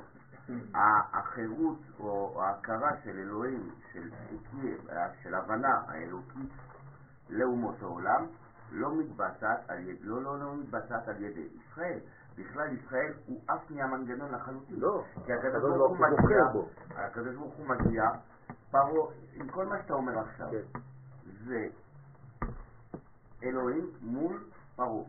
משה מגיע ואומר, שמע, שחרר את ישראל, ככה הקדוש ברוך הוא רוצה. פרעה אומר, סליחה, לא מכיר בו בכלל. אתה יודע מה? בוא נבדוק מי זה בכלל. מי צריך להיות פה? לא, לא, לא, לא, לא, זה אני לא הבדיקה. זה לא הבדיקה. הבדיקה זה האם בחרתי בישראל או לא. זה בדיוק מה שאני מנסה אז להגיד. יופי, אבל דרך זה, אבל דרך זה מה קורה בסופו של דבר? כמו שאמרת, מה, מה המטרה הסופית? שפרעה יכיר בשם. לא, דרך ישראל. ולכן הוא חייב לומר, אני מוציא את ישראל מתוכם, אני נותן לכם את החירות, כי דרככם תבוא הגאולה. זה לא כביש עוקף ישראל, להפך. אם זה יהיה ישירות מצרים ישראל, אז למה, לא. בקריאת ים סוף הוא לא מת? דווקא בגלל שזה רמז לבאות, ל- ל- לגמר התיקון. כי הוא הגיע והוא לא אמר, הוא לא אמר בסופו של דבר, אה, אוקיי, אני מכיר בישראל. בוודאי שהוא לא, הוא אמר. אמר מי כמוך באלים, מי כמוך נדע בקודש. עצם זה שהוא אמר לנו לצאת והוא שחרר אותנו, והוא אמר צאו ממצרים, זה אומר שבעצם ניצחנו את העניין הזה. זאת אומרת שתגיע בסופו של מציאות של היסטוריה, הכרה של אומות העולם, לא בקדוש ברוך הוא לבד, אלא דרך ישראל. לא אכפת לנו שהאומות יכירו בקדוש ברוך הוא לבד, זה לא העניין. אבל זה יותר צריך מזה, הוא דרך רדף עם אחריהם, ישראל. הוא רדף אחריהם כדי גם כן... אה, להתגאל, אבל דרך עם ישראל. פה לא שיחקנו את שום דבר. שיחקנו. אה, אנחנו היינו מאוד לא חסידים חשוב, בכל העניין. אבל זה בדיוק העניין. זאת אומרת, הקדוש ברוך הוא בחר בנו לא בגלל המעשים שלנו. זה בדיוק עוד יותר בא לה- להדגיש את זה. אם זה היה דרך מה שעשיתי, אז יגיד פרעה, בסדר, אז הם עשו חמש, אני אעשה שבע. אולי הוא יבחר בי. הבנת? כלומר, אם היחס בינו לבינינו זה יחס שיש לו בעצם סיבתיות, אז כשהוא בוחר, הוא רואה אישה יותר יפה משלו, מה הוא עושה? זורק את שלו, לוקח אישה אחרת. אבל הקדוש ברוך הוא בא להמחיש לפרעה שזה לא הבחירה הזאת. הבחירה בעם ישראל היא בחירה שהיא למעלה, היא מקורית מאוד. ובלי להוציא את עם ישראל ממצרים, בהכרה שלך פרעה, זה לא מעניין אותי להוציא אותם לבד, זה אני יכול לעשות כל יום. ולכן גם לעתיד לבוא, כלומר בהיסטוריה המודרנית שלנו, כן, חבל שאתם מפסידים אה, חלקים, בהיסטוריה המודרנית שלנו, אם אין הכרה של אומות העולם באו"ם, אז אין שום דבר. בגלל זה הקדוש ברוך הוא עשה את ההיסטוריה בצורה כזאת שתהיה הצבעה באו"ם, שתהיה הכרה של כל האומות בעם ישראל. גם אם אחרי זה מתחרטים על ההצבעה הזאת. אבל זה חייב לבוא דרך אומות העולם. ועכשיו, עכשיו, בשלב האחרון, אם אין הכרה של ישראל, כן, ואומות העולם, ב- בעם ישראל, אז לא מעניין אותנו שום דבר. תראו איך ביבי מתעקש רק שיכירו שאנחנו בעצם העם שהקדוש ברוך הוא בחר בנו בשביל המדינה הזאת, המקום הזה. ואף אחד, קשה להם לומר את זה. אבל הרב, לנו יש פער מאוד גדול. גם, וגם מעורר את השאלה, למה ישראל לא היו חשופים למכות האלה, לדיבור הזה? כי זה לא צריך. למה? בגלל שהשלב הראשון הוא שלב שהוא סגולי. אז הוא לא צריך בעצם להופיע לעם ישראל. אבל אפילו לא להיות בהכרה שהדבר הנקי הזה מתרחש. זה, זה בדיוק כמו שמתרחש. זאת אומרת, הקדוש ברוך הוא מוציא אותנו, שלח אותנו משם. זה התרחש, יצאו אנשים, נכון? אבל הם בלי ההכרה של כל הדיבור ה... יש הכרה, הכרה מינימלית, בסיסית של ברית מילה ושל קורבן פסח. מי שלא עשה את זה לא יצא ממצרים. כן, יש הכרה, יש אה, הכרה בזה שזה עת גאולה, אבל אין את ה... אה, אה, אור לברית. נכון, לדעת נכון, נכון, נכון. לראות בטלוויזיה שזה קרה, נכון, לכן, לכן זאת לא גאולה אידיאלית. נכון. ובשונה מכך, בקטסטרופה, אנחנו קיבלנו את המכה, כן, ואז קיבלנו את ההכרה מהאומות העולם. בגלל שזה לא אידיאלי. אנחנו עדיין תינוקות. ולכן אני כל הזמן חוזר ואומר, בגאולה של היום אנחנו יותר בוגרים, אנחנו יותר שותפים למהלך של גאולתנו. אבל למה אנחנו עדיין מקבלים את המכות האלה? אה, כי, כי כל לידה באה עם דם, צפרדע, קינים, עם כל המכות באמצע. אז למה זה לא הולך על מי שצריך? בגלל, זה גם הולך, אל תדאגי, אומות העולם מקבלות היום חבל על הזמן. אתה לא- את לא רואה מה קורה בעולם? אני רואה. להפך, עם ישראל היום הוא שמור בתוך אה, קונכייה ביחס למה שקורה בעולם, מכל הבחינות. עוד הרבה עבודה. אבל אנחנו לאט לאט זה, זה מתקדמים, מתקדמים. כאילו כן. בוודאי. כן, כן, כן, שחווים. כן, אז, אז לאט לאט, אבל צריך לראות את הדברים בפנים. כלומר, מה זה הגאולה של היום? כמו הגאולה של אז. מי יצא ממצרים? מי שבעצם קיבל מוחין וגדלות, נכון? מה זה מוחין וגדלות היום? תתרגמו לי את זה במילים. לימוד הסוד. בלי לימוד הקבלה, בלי לימוד הסוד, אתה לא מקבל מוחין של יציאת מצרים. אתה לא יכול לצאת. כלומר, אני, אני אומר לכם את זה במילים הפשוטות ביותר, מי שהיום לא לומד קבלה, לא לומד זוהר היום, הוא לא רואה את המציאות כפי שהיא באמת, הוא רואה מציאות מטעה. למה? כי הוא רואה רק דברים שליליים. הוא יזרוק אה, שמן על הממשלה, הוא יזרוק שמן על כל האנשים, הכל חרטא, הכל שום דבר לא שווה גרוש. למה? כי הוא לא מבין. גם אם הוא לומד, אבל הוא לא יודע לתרגם את זה לראייה פנימית של ההיסטוריה המודרנית, הוא לא חי את זה. הוא לא חי את זה, אז זה בעיה. כמו חדשות. נכון. אז רק מי שבעצם רואה את המציאות, שהלימוד הזה בעצם חודר לתוכו, למה אנחנו לומדים את הלימוד הזה? מה אנחנו מבינים פה באמת, נו? כלום. סתם אה, מוחים, אה, אומרים מילים, אתם מבינים בכלל מה אנחנו אומרים? אנחנו מנסים ככה כמו איזה ילדים בגן. אבל זה פותח לנו ערוץ פנימי שהוא הרבה יותר מההבנה שלנו פה. לראות את המציאות של יום יום בצורה הרבה יותר אמיתית, הרבה יותר שלמה, הרבה יותר עם התמונה הכוללת. זה מה שגורם. ולכן כשאתה בעצם מדבר עם מישהו ברחוב, אז אתה שם לב שלאט לאט אתה הופך להיות יותר אופטימי והוא פסימי, ואתה השתנית. ואתה שואל את עצמך איך השתניתי, לפני שנה הייתי שחור. למה? כי אתה עכשיו לומד לראות את הלובן, את האור שבתוך החושך הזה. כל מדרגה אתה בעצם שולף את הישראל ממנה. ישראל זה החושך, האור שבתוך מצרים שזה החושך, ואז הוא שולף את האור, את ישראל. כלומר, הקדוש ברוך הוא הוא הדמות האופטימית ביותר. בתוך כל החושך המצרי, את מה הוא מוציא? את ישראל. הבנתם? כלומר, הקדוש ברוך הוא האופטימיות בתפארתה. במצב של הכי גדול חושך, הוא מוציא את הנקודה הקטנה של אור שנקראת ישראל. זה נקרא והוצאתי אתכם. והצלתי אתכם. כלומר, מה זה הקדוש ברוך הוא בעצם? הדמות האופטימית. אני רוצה להיות דומה לזה. אז אני צריך לשלוף בכל מצב בחיים שלי את מה? את ישראל. מתוך כל מצב גלותי, לא חשוב איפה זה נמצא. מה? לא, הוא לא אומר לי צא, הוא מוציא אותי. הוא לא אמר לי צא, הוא הוציא אותי. אבל אם אדם נמצא בדיכאון, כן, אם אין משהו שיוציא אותו, זה לא יצא. אז זה מה שאני אומר. מה זה המישהו הזה? הוא עצמו. הוא עצמו. זה לא ככה. אנחנו לומדים לראות בתוך המצב. למשל, יש לי איזה, השבוע נגיד קרה לי משהו, כן? לא כל כך נעים נגיד. בסדר? אם אני רואה את החיצוניות של המצב, אז אני זורק הכל. אבל אם אני מסוגל לראות במצב הזה את החלק שנקרא ישראל, זאת אומרת את הנשמה, את הדבר הטוב שבפנים. כן? את, את, את, את הנקודה של האהבה האמיתית, היסודית, הנקייה, אז, אז ניצלתי. הוצאתי את הישראל מתוך כל המצב הזה שנראה לכאורה לא טוב. זה כבר שינוי של מציאות, של תפיסה. אדם שמתחיל להיות כזה בחיים שלו, אז שום דבר לא שלילי בעצם. כל דבר הוא מוציא את הישראל. לכן אני אומר לכם, השיעורים זה לא סתם שיעורים. אם זה לא משנה אתכם מבפנים, אז זה לא עוזר לכלום. אנחנו לא פה כדי ללמוד עוד מה, מה, מה אתם חושבים. מישהו ישאל אתכם שאלות בכלל על הדבר הזה? לא יודעים על מה לשאול. מוחים בגדלות, מוחים בקטנות, ו... ו...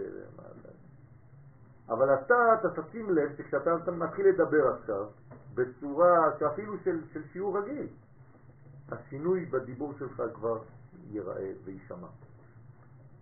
כי אתה תתחיל להבין תוך כדי המילים המאוד מורכבות האלה, המאוד סודיות האלה, שאנחנו לא מבינים הרבה, אתה תראה שהדיבור שלך, גם במקצוע שלך, גם בדברים היותר פשוטים, גם ברבדים היותר חיצוניים של המציאות, שאתה מדבר בשפה אחרת, ואתה מצליח לתת מצב רוח טוב לאנשים סביבך. וזה משפיע מאוד, זה גלגל. כן. יש לזה ידיים, יש לזה עשייה. זאת חוכמה שיש לה בעצם פעולה, היא פועלת. זה מה שמשתנה בעצם, זה הסוד הגדול, זה מה נשתנה הלילה הזה, זה המה האמיתי, זה האדם, זה הגאולה. אז בואו נהיה דומים לקדוש ברוך הוא. כל מה שאני עכשיו מספר פה זה למצוא את ישראל. ישראל זה הנקודה הטובה, זהו. ב- תיקחו את כל מה שאמרתי עכשיו בתורתו של רבי נחמן מברסלב, הוא יגיד לכם למצוא את הניצוץ, את נקודת האור שבתוך החושך. זהו. זה מה שעשה הקדוש ברוך הוא. נותן לנו שיעור באופטימיות. גם זה נותן שיעור גם. שאין מה לעשות הרבה, אלא לקוות. כאילו, זה לעשות. אמונה. לא, אבל זה ודאות, תתקדם. תתקדם. כן, אבל גם תתקדם. זה לא שאין מה. לעשות מבחינה בין כה וכה, אנחנו כולנו מתים. לא, להפך. לא, לא. יש לא. רק חיים. רק תתקדם. השכל שלך יכול להרוג אותך. נכון, הלוגיקה שלך תגיד לך בדיוק הפוך. זה הפרעה. אבל גם ההכרה ש... אה, אין מה לעשות, כאילו עם כל האופטימיות יש בה גם כאב, ההכרה הזאת היא שזה, שזה עוד צעד ועוד צעד, וזה לעולם לא יהיה ההרמוניה, הגן עדן הזה. לא. לעולם זה לא יהיה. זה יהיה באופן יחסי. כן, עוד צעד. אוקיי. מה. שעכשיו הכאב שלך, מה שאת צועקת עכשיו, זה למה אני לא הקדוש ברוך הוא. זה מה שאמרת בעצם. כן, נכון. כאילו, אז אנחנו, אנחנו נבראנו, אנחנו נבראים, אנחנו לא הוא. אבל, אבל את כן משתכללת, את כן מתבשמת, את כן צריכה לחוות חוויות של עושר יותר ויותר. כן, נכון. אבל את אף פעם לא תהיו. בסדר.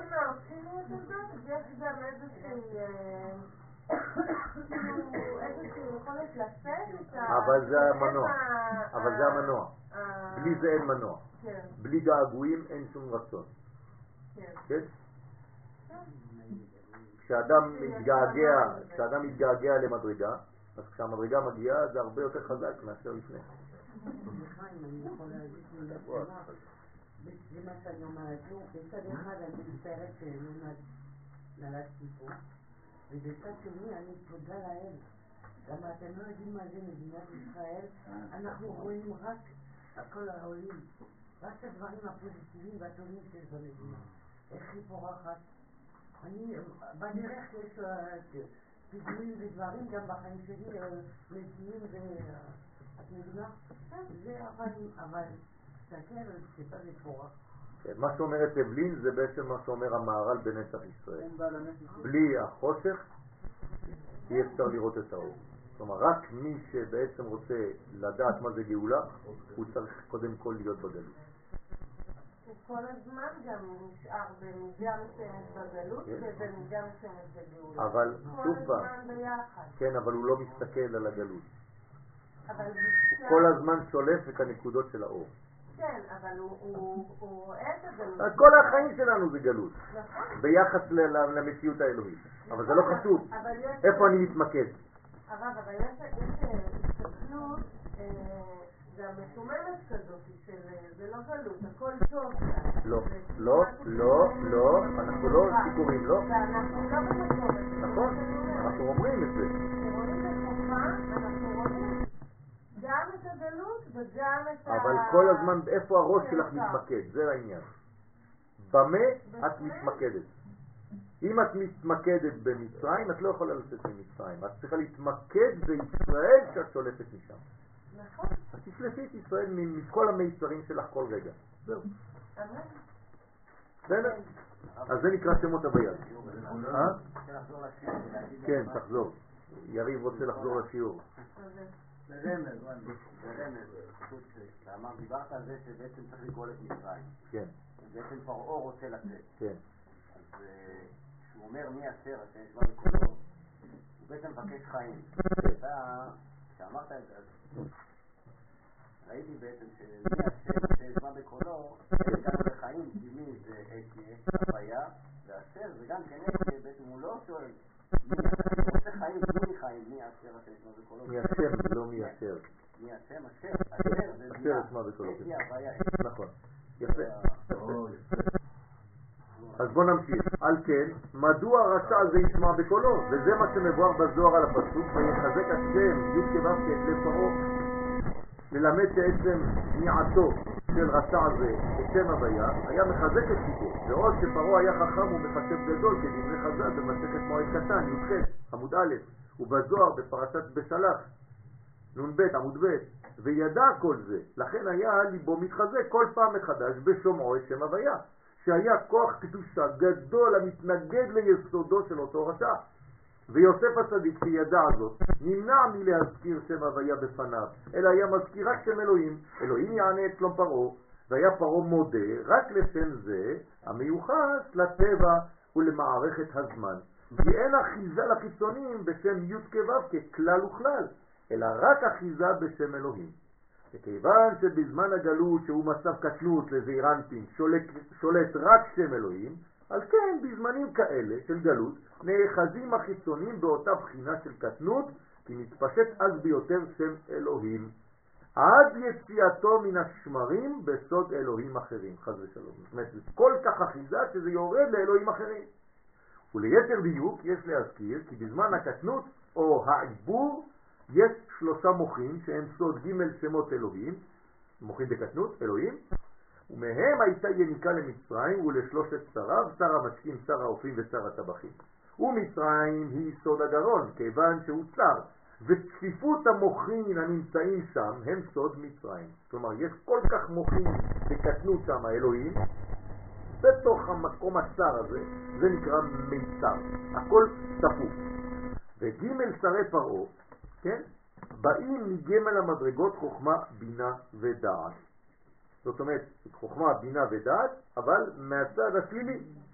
הקנה הוא המשכת מוח החוכמה, המקביל לו הוא שר המשקים, וממוח הבינה נעשה הוושת כנגד, וכנגדו היה שר האופים, וממוח הדעת היה שר הטבחים, וכנגדם הוורידים. והנה ג' פעמים אלוהים, כלומר שלוש מוחין, שלושה מוחין אלוהים, עולים למספר 258, כמניין גרון או חרון.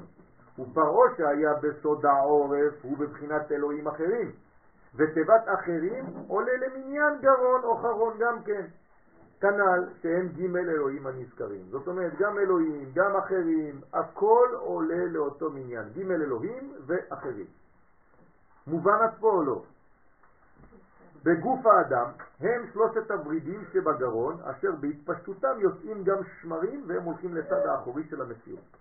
זאת אומרת שכשאין הליכה למקום של כלי ראוי, אז יונקים משם גם כוחות אחרים שהם לא רצויים. אבל, אבל זאת המציאות, כשאדם לא יודע לה, להוביל את הקדושה למקום טוב, אז הקדושה יורדת חד ושלום ומתלבשת בלבושים לא טובים. למשל, כוח החוכמה שהוא מוליד חסד, אם אני לא יודע להוביל את זה לחסד טוב, אז הוא הופך להיות חד ושלום עריות. נכון? אדם ששוכב עם אחותו, זה נקרא חסד. אז איך חסד הפך להיות דבר כל כך שלילי? כי בא... לא הבנתי מה זה חסד ושוכב עם אחותו. ככה כתוב בתורה. ככה כתוב בתורה. כי אדם שוכב עם אחותו, כי ייקח איש את אחותו, כן, חסד הוא. כן, בשורש זה דבר מאוד מאוד טוב, אבל התוצאה שזה לקחת, הלבוש שזה תפס במציאות, זה לא נכון. למרות שזה בא ממקום טוב. הבנתם? זאת אומרת שצריך לקחת את הדברים, לא מספיק שהם טובים בשורש, אז זה גם צריך להיות טוב בלבושים. במילים מודרניות, האמצעים שאני משתמש בהם הם לא פחות חשובים מהמטרה. לכן, אה, איך אומרים, שכאילו המטרה מקדשת את האמצעים? כן, אבל בצורה החיובית. כלומר, אני חייב לקדש את האמצעים בשביל המטרה. אבל אני לא צריך להימנע מלהסתכל על כל האמצעים שאני בעצם משתמש בהם כדי להגיע למטרה. אם לא, אז אני חוטא. האמצעים חשובים מאוד. הדרך שלי לגאולה יותר חשובה או לא פחות חשובה לפחות מהגאולה עצמה. אז אדם שכל היום מתלונן, כי עדיין אין גאולה בראש שלו, אז הוא כל היום מתלונן, אז זה האמצעים. אז האמצעים שלו כולם עכורים, מקולקלים. זה לא סגנון של חיים של יהודי. הסגנון האמיתי זה לראות בכל שלב את הכלי הטוב, כלומר את הישראל שנמצא בכל שלב, כדי להתקדם בהרמוניה, ושקט פנימי. אבל אם אתה כל החיים שלך לגאולה זה רק זבל, זבל, זבל, זבל, זבל, לא, כי אתה אבל- מחכה ליום של הגאולה, אבל זה נובע... זה לא חיים. זה נובע מחוסר הבנה, לא זה, מ... זה חוסר, זה לא רק חוסר הבנה, זה פשוט שלימדו אותנו, כן, שהגאולה זה תאריך, או- זאת הבעיה. כן, או חמור הלבן עם... אה, כן, אתה לא מבין שכל שלב שמוביל אל הגאולה הוא חלק מהגאולה עצמה. אז מה אתה חי? אתה חי בזבל, רק בשביל אותו יום. דרך אגב, אתה תראה את אותו יום? אתה לא יכול לראות אותו. כי מי שחי בזבל בשלבים, כל יום הוא יראה זבל, גם כשזה יגיע. כי הגאולה לא תגיע סתם ככה איזה וואו, אורות, זה מגיע בשלבים, אבל אתה לא רואה את זה, אתה רואה רק חשוך, חשוך, חשוך, חשוך, אבל זה כבר יותר, יותר, יותר, יותר, יותר אור. לפעמים אני מדבר עם אנשים, אני אומר לו, תגיד לי, אתה, חולה? אתה לא רואה מה קרה ב-200 שנה האחרונות בעולם? אתה לא רואה שעם ישראל חוזר לארצו? לא רואה. למה? כי עכשיו הוא תקוע בתוך מנגנון, ראית מה קרה היום, אמרו בחדשות. תסתכל ברחב, תסתכל שכל שלב הוא מוביל לזה. עכשיו, מה מונע ממך מלהסתכל בזה? אתה לא יודע לשלוף את הישראל מתוך המצרים הזה. תדמיינו לעצמכם שהקדוש ברוך הוא בעצמו לא היה מסוגל לזה. היה רואה את מצרים, את השליטה העולמית הזאת של מצרים, את הפרעה הגדול הזה, ולא יכול להוציא את ישראל מתוכם. אז מה היה קורה?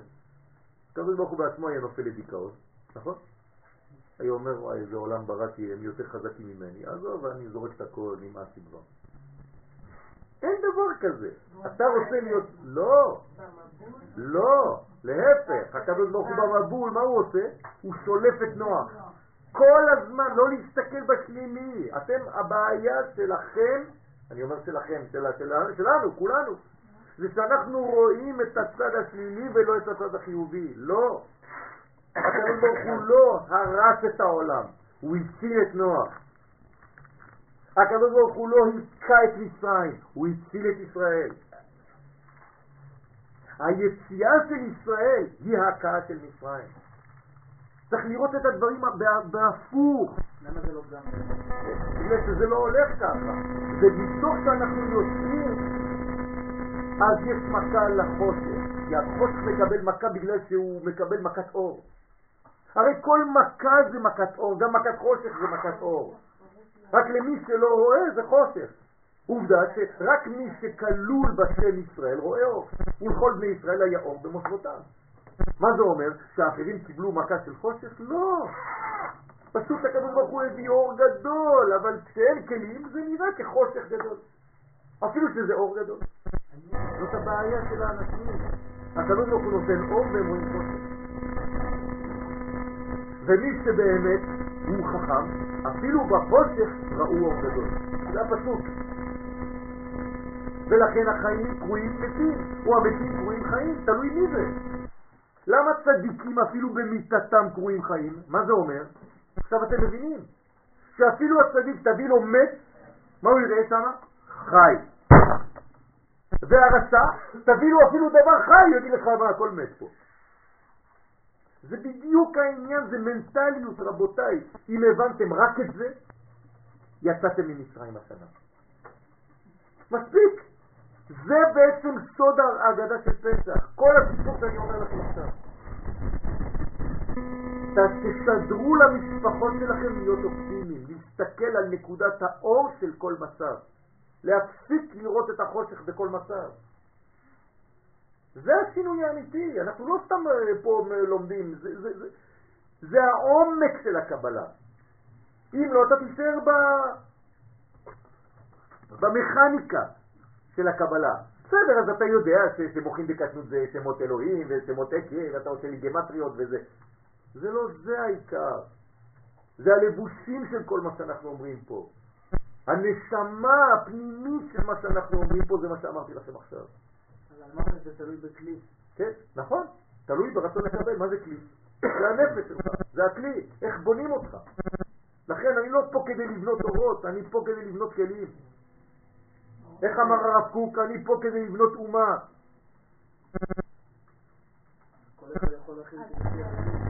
נכון, הוא צריך לעשות את אותו מנגנון בכלים שלו, בסיפור שלו, בהיסטוריה הפרטית שלו. אז הוא- הכלי שהוא מכיל, מכיל את החושך. לא. אז זה בדיוק מה שאני אומר, צריך לשנות את הכלי הזה. את הכלי הזה צריך לפתח, להגדיל, להרחיב. למה יש לנו הלכה? הלכה, הלכה, להוציא את הכלים הכי יפים בפסח. למה? זה פועל דמיוני, זה אקט סימבולי. תוציא את הכלים היפים שלך כדי לקבל אור גדול. אם אתה מוציא כלים מפלסטיק, תקבל תורה מפלסטיק. דרך אגב, היום זה הוד. היום אנחנו בהוד. אתם מבינים מה אני אומר? אתם מבינים? אז זה, זה מנטליות, רבותיי. דבר אחד נושא. נכון, אבל על- גם על החסרים ולהגיד בסוף יש לנו את זה שזה נותן לנו בוודאי. אתם יודעים שיש מצווה לקנות נעליים לחג? אני זוכר כשהייתי ילד קטן, כל חג ההורים שלי היו לוקחים אותי, ילד קטן באשדוד, לקנות נעליים. וואי וואי, הנעליים של החג זה היה... יש לזה יסוד בקבלה, שאפילו ההורים לא ידעו, אבל הם עשו את זה בצורה טבעית. למה? כי יש לך בעצם, אתה נכנס לנעליים חדשות. כלומר, לגוף חדש. נעל זה מה שנועל אותך. אז אולי נקנה משקפיים חדשים. חדשים. כן? זה מה שעכשיו אנחנו עושים. זה, זה השיעור הזה. אני אצייר עכשיו דבר, מה שאתם כן.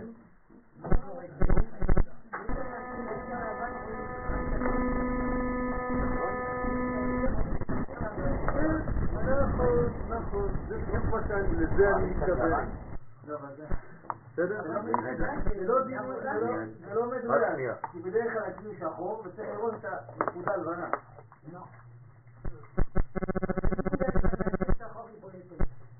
אבל נקודה טיפה קורה עם הקיר גדול צריך באמת לראות אותה. אל תנסו לקלקל את אבלין, אבלין היא אופטימית. זה לא זה אופטימי, זה.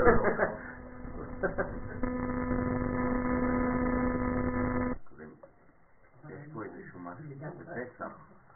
כן. אמרת שהייתה אווירה שפה ההכרה היא לא נעשתה בסיפור עצמו, היא לא נעשתה על ידי ישראל. היא נעשתה על ידי הקדוש ברוך הוא. על ידי מצרים. לא, משה מגיע ואומר להם הייתי פה לגור. תן לי כלים זה הוא לא מגיע, זה הקדוש ברוך הוא הקדוש מגיע. ברוך הוא משלח את משה, זה הוא בא. ואנחנו אמרנו נקליד הקדוש ברוך הוא צינור, אבל לפני שהוא צינור, הוא צריך קודם כל להיבחר כצינור. צריך להיות בהכרה. לא, לא מיד. לא מיד, אמרתי לך. השלב הראשון זה נקרא סגולה. השלב הראשון זה נקרא סגולה. מה זה בחירה? ילד קטן שנולד, הוא יודע מה הוא? אבל צריך לבדוק. מצרים, אנחנו אנחנו עובדים על כמה מישורים בסיפור של מצרים, עזוב, אתה מתבלבל בין מצרים של מצרים למצרים של דורות. אבל המצרים, מצרים של מצרים לא ידעו מה קרה. עכשיו אתה לא במצרים של מצרים, אתה במצרים של דורות. אבל אמרת שעשר מכות האלו זה היה בירור. זה היה ברור שאומר לא תראה לי שזה ישראל. יפה. אבל מי מוציא את ישראל? הקדוש ברוך הוא, זה בירור בין הקדוש ברוך הוא לבין פרעה. זהו. עם ישראל לא נמצא בסיפור הזה, הוא תינוק שנולד עכשיו. אז זה פסח מצרים. יש פסח מצרים ופסח דורות. אתם מתבלבלים. פסח מצרים זה סגולה. פסח דורות זה בחירה. זהו, יצאנו מפסח מצרים. אתם לא בפסח מצרים עכשיו. תשכחו מזה. פסח מצרים זה בחירה אלוהית בסגולה הישראלית. עכשיו אנחנו לא שם. עכשיו אנחנו בפסח לדורות. מה זה פסח דורות? יום העצמאות. זהו. הבנתם את זה? אם לא הבנתם את זה, אז עוד פעם אתם שואלים את השאלה כאילו אני לא עשיתי כלום. בוודאי שאני לא עשיתי כלום, כל ההגדה אומרת לי לא עשיתי כלום, זה רק עירום ועירייה. לא יכולת לעשות כלום, כי עכשיו אתה נולד. מה, ילד שנולד הוא יודע כבר מה הוא יעשה בחיים שלו? לא, צריך לחנך אותו. אז התחנכנו, גדלנו, עברנו כבר 3,000, 4,000 שנה מאז, עכשיו אנחנו בוגרים. עכשיו כשאני נכנס לליל הסדר, אני מזכיר את המצב שלי שנולדתי, שהקדוש ברוך הוא בחר בי באופן סגולי, שאפילו אני בעצמי לא ידעתי מה קורה איתי, אבל היום אני כבר 4,000 שנה אחרי זה, ואני צריך ללמד ולהבין מה התועלת של זה שהקדוש ברוך הוא בחר בי בלי לדעת, ועכשיו מה אני אומר בליל הפסח? אני עכשיו לוקח יוזמה, אני עכשיו הקדוש ברוך הוא עוזר לך, אני פועל יחד איתך. עכשיו גדלתי כבר. אז עכשיו הגאולה שאני עכשיו הולך לצאת ממנה ויוצא ממנה, היא גאולה בחירית שלי. אל תעשה לי את מה שעשית במצרים, שהיית צריך לסדד את כל כוחות הטבע בשביל לגאול אותי. לא, אני לא צריך את זה עכשיו, הקדוש ברוך הוא. תעשה לי הכל בצורה טבעית. תעזור לי לפתח שכל ישראלי, לשלוח טיל לחלל, כדי שיהיה לוויין חדש, כדי ש... ש... וכו'. זה העניין. זה העניין, זה מה שאנחנו צריכים להבין. בסדר? זאת אומרת, אני צריך לראות את כל הנקודות של האור שבתוך כל החושך הזה. אנחנו עושים את זה באמצעות כל ההמצאות שלנו. אבל צריך לראות את זה. אני לא צריך... אם אני צריך לבוא כל שיעור ולומר מחזרה תהיו באור, תהיו באור, וכולם אומרים לא, אנחנו בחושך, אנחנו בחושך. בסדר, אני לא אכפת לי, אני יכול עוד מאה שנה להמשיך, לא אכפת לי, שום דבר לא מפריע לי מכל זה. למה? כי אני, יש לי עניין אחד בראש, לא מצליחים לשגע אותי. בסדר? שהכל זה נקודות של אור, לא מעניין אותי כל השאר. אני מתקדם, הולך וטוב, בעזרת השם. אני יודע שיש, אני לא שיכור, אני רואה שיש דברים קשים, מה, אני לא, לא רואה? אבל אני לוקח את הניצוץ של האור. הנה אשתי אתמול אה, אה, תאונת דרכים עם מכונית, אז מה, אז מה, אין לי? יש לי גם אני את הבעיות. אבל אני לוקח את נקודת האור שבכל מצב. וזה העניין, ככה אתה יכול להתקדם בחיים, אם לא, אתה מת. כן, בסדר, ברוך השם. בסדר? אבל זה העניין, צריך לדעת מה, מה אני בונה מזה, מה אני בונה מזה. זה ראייה עצמית, זה ראייה פנימית של המצב. בסדר? אז עכשיו גדלנו. לא צריך כל הזמן, כל הזמן, כל הזמן להוכיח ולהוכיח ולהוכיח.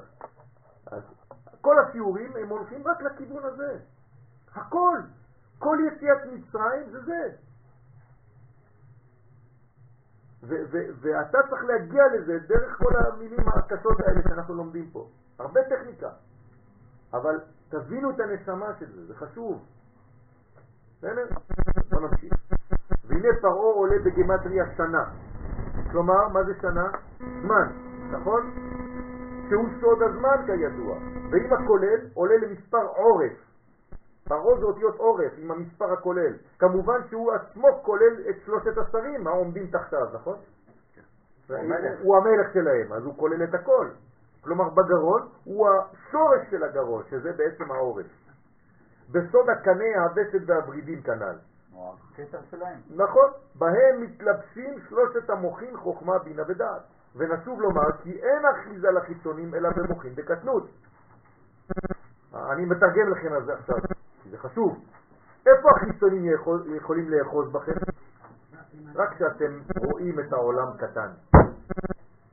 אדם שרואה את העולם גדול, המוחים בקטנות, הדברים הרעים לא יכולים להגיע אליו.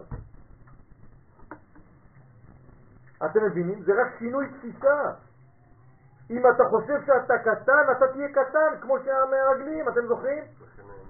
וכן היינו בעיניהם. היינו בעינינו כחגבים. אם אתה אומר לעצמך חגב, ההוא אומר לך קינה. וכן היינו בעיניהם. כן זה קינה. זה הזכר של הקינה. זאת אומרת, אתה ראית את עצמך כחגב, הוא יראה אותך כקינה. אתם יודעים מה הפער בין חגב לקינה? קינה זה, זה, זה, זה אולי חלקי שלושת אלפים, ארבעת אלפים יותר אפילו, עשרים אלף. הבנתם או לא הבנתם? הבנו, בטח. כן, זה זה עוד סיפור אחר. זה אותו סיפור, מי רואה את מי? בגלל שהוא מצא את חוכמת הנסתר.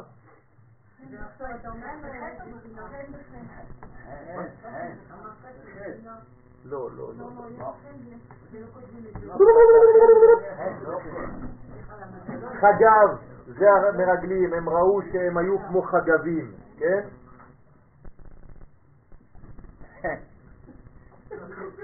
בסדר? וכן, קינה, היינו בעיניהם. זאת אומרת, אתה רואה את עצמך קטן כזה, אתה אדם, אבל אתה רואה את עצמך, ההוא הוא רואה אותך ככה, לא ככה. הבנתם?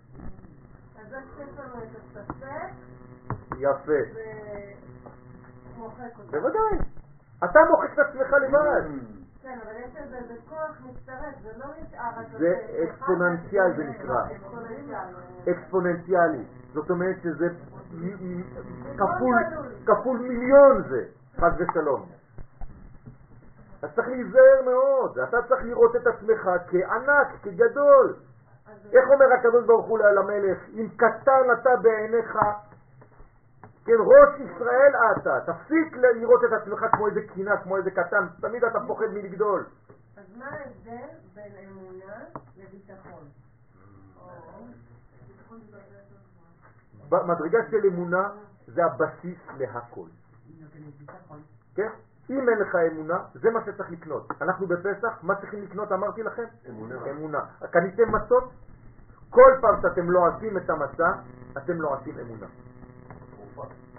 בסדר? מה זה אמונה? אמונה זה ודאות. זה לא אני מאמין. כן? אני חי את זה. דרך אגב, באנגלית זה, זה, זה תרגום אמיתי. To be life. או to believe, לא חשוב. כן? תחיה את זה. אתה חייב להיות בוודאות, אתה אוכל חיים. אז אתה לועס את המסע ואתה בולע חיים, זה מוחים בגדלות.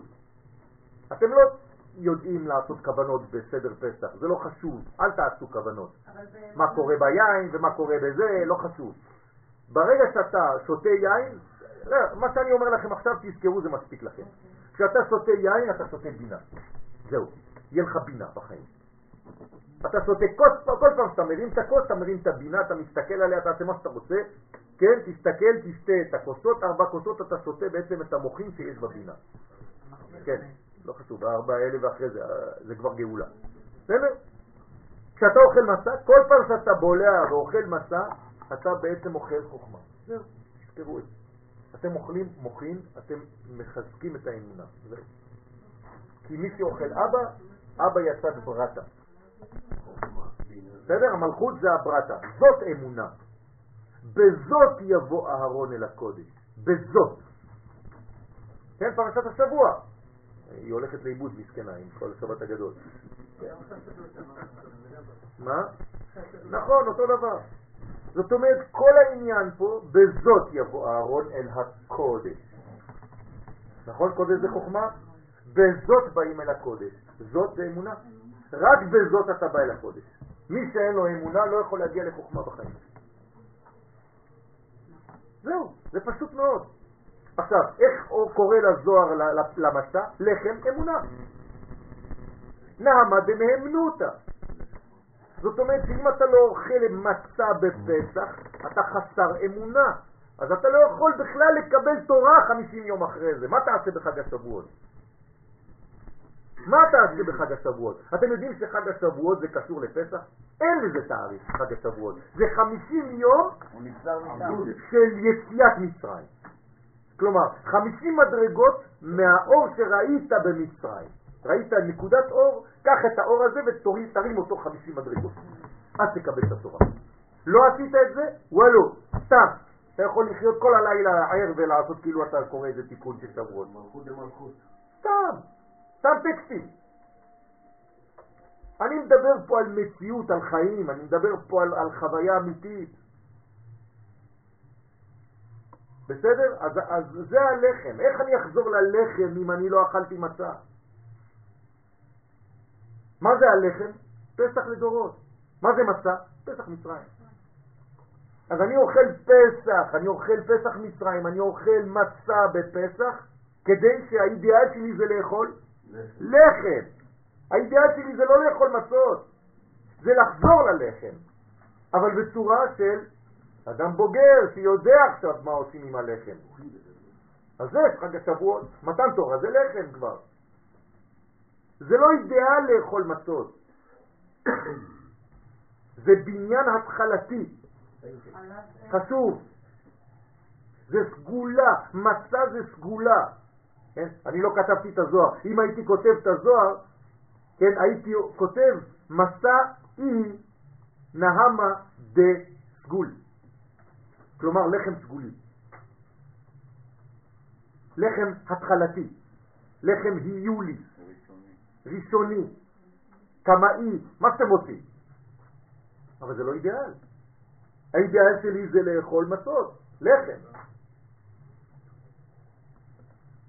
לכן אחיזת מצרים הייתה דווקא בקומת הגרון, ואפילו שם לא הייתה אחיזתם אלא באחוריים ולא מצד הפנים. והוא סוד העורף שנמצא באחורי הגרון, ונעמיק יותר בג' השרים של פרו ונוסיף שר המשקים שכנגד הקנה מיוחס לריאות בגוף האדם. כלומר, שר המשקים הוא לא נשאר רק פה, הוא שולט אחרי זה גם על החלקים התחתונים, כי מי שהוא מלך הוא מלך על כל מה שמתחת לו, נכון? אז פרעה שולט על ג' השרים, אבל ג' השרים, למשל שר הקנים, שהוא בעצם, מי זה הקנים? שר המשקים, הוא בעצם אחרי זה שולט על כל הריאות. אתם מבינים מה קורה פה? ושר האופים, שכנגד הווסת, מיוחס לבישול התבשילים בגוף האדם. מי מבשל את התבשילים בגוף? הקיבה. הזמן כנודע, כן? למה? כי זה בעצם שר התבשיל. מה זה תבשיל? מושג של? של זמן, כתבתי לכם את זה, זמן. כלומר, אתה צריך לתת לדברים להתבשל, להתעכל, להבשיל, הכל אותו שורש. אין לי מקום לכתוב לכם את הכל, אני רק כתבתי לכם את זה ברמזים. הבנתם? ושר הטבחים שכנגד הברידים, פעולתו הפנימית היא הזרקת הדם והולכתו אל כל איברי הגוף כדי להזרים בהם חיים. זאת אומרת שאם אני שולט על שר הטבחים, שר המשקים ושר האופים, על מי אני שולט? על כל הגוף. זה לא הלב? זה אותו דבר, כן, למה? כן. לא, הוא שואל אחר כך שזה שולט על הלב שהוא מזריק. כן. כן, כן. זאת אומרת שאם אני עכשיו שולט, אתם מבינים שמדובר בי, בכם, בכל אחד מאיתנו? כלומר, השרים האלה של פרעה, זה בעצם התוצאה שלי תיראה אחרי פסח. האם אני אדם יותר בריא? האם יש לי יותר דם שזורם בצורה נכונה בגוף? האם אני יותר נקי? האם העיכולים שלי, התבשילים שלי, יש לי בעצם ניקיון של הקיבה שלי, של כל התהליכים הפנימיים שלי? הכל זה אורגניות אחת. אבל עכשיו אני מבין למה לקח לי ארבעת אלפים שנה להבין את זה, כי הסיפורים האלה, איך הייתי מקשר אותם לברידים? בגלל זה אתה לומד עכשיו קבלה. זה לימוד הקבלה. זה לימוד איך אני כבן אדם יכול להכיל את כל הסיפור של יציאת מצרים. בוודאי, עם ישראל זה לא גם, אני גם, הוא השורש. אני התוצאה שלו. בגלל שעם ישראל בנוי ככה, אז אני כפרט של עם ישראל בנוי בצורה כזאת, לא הפוך. ולכן מיוחס הוא לספירת הדעת העליונה אשר עליה נאמר בספר משלי כ"ד ובדעת חדרים ימלאו. כלומר הדעת צריכה למלא עכשיו את כל החדרים של הגוף שלי. בסדר? ובדעת חדרים ימלאו. כלומר, מה יש בחסד? דעת. מה יש בהוד? דעת. מה יש ביסוד? דעת. מה זה אומר דעת? חיבור, נכון? קשרים. כלומר, אם זה ספירות ריקות ואין להן קשר, אז לא עשיתי כלום. אני צריך להביא את הדעת ולהכניס אותו בכל אחד. זה נקרא חדרים, חדרים, חדרים, חדרים, חדרים. מה זה חדר? חסד, דין ורחמים. חסד, דין, רחמים, חדר. ולא הפוך, כמו שהיום אומר הרב אשכנזי מניטו זצ"ל. אל תהיה חרד אלא חדר. זה גם חדר ים, לא? בסדר? סליחה? זה גם חדר ים. כן, נכון, בסדר. אתה יכול אחרי זה לפתח, נכון. לא, לא יודע לפתח.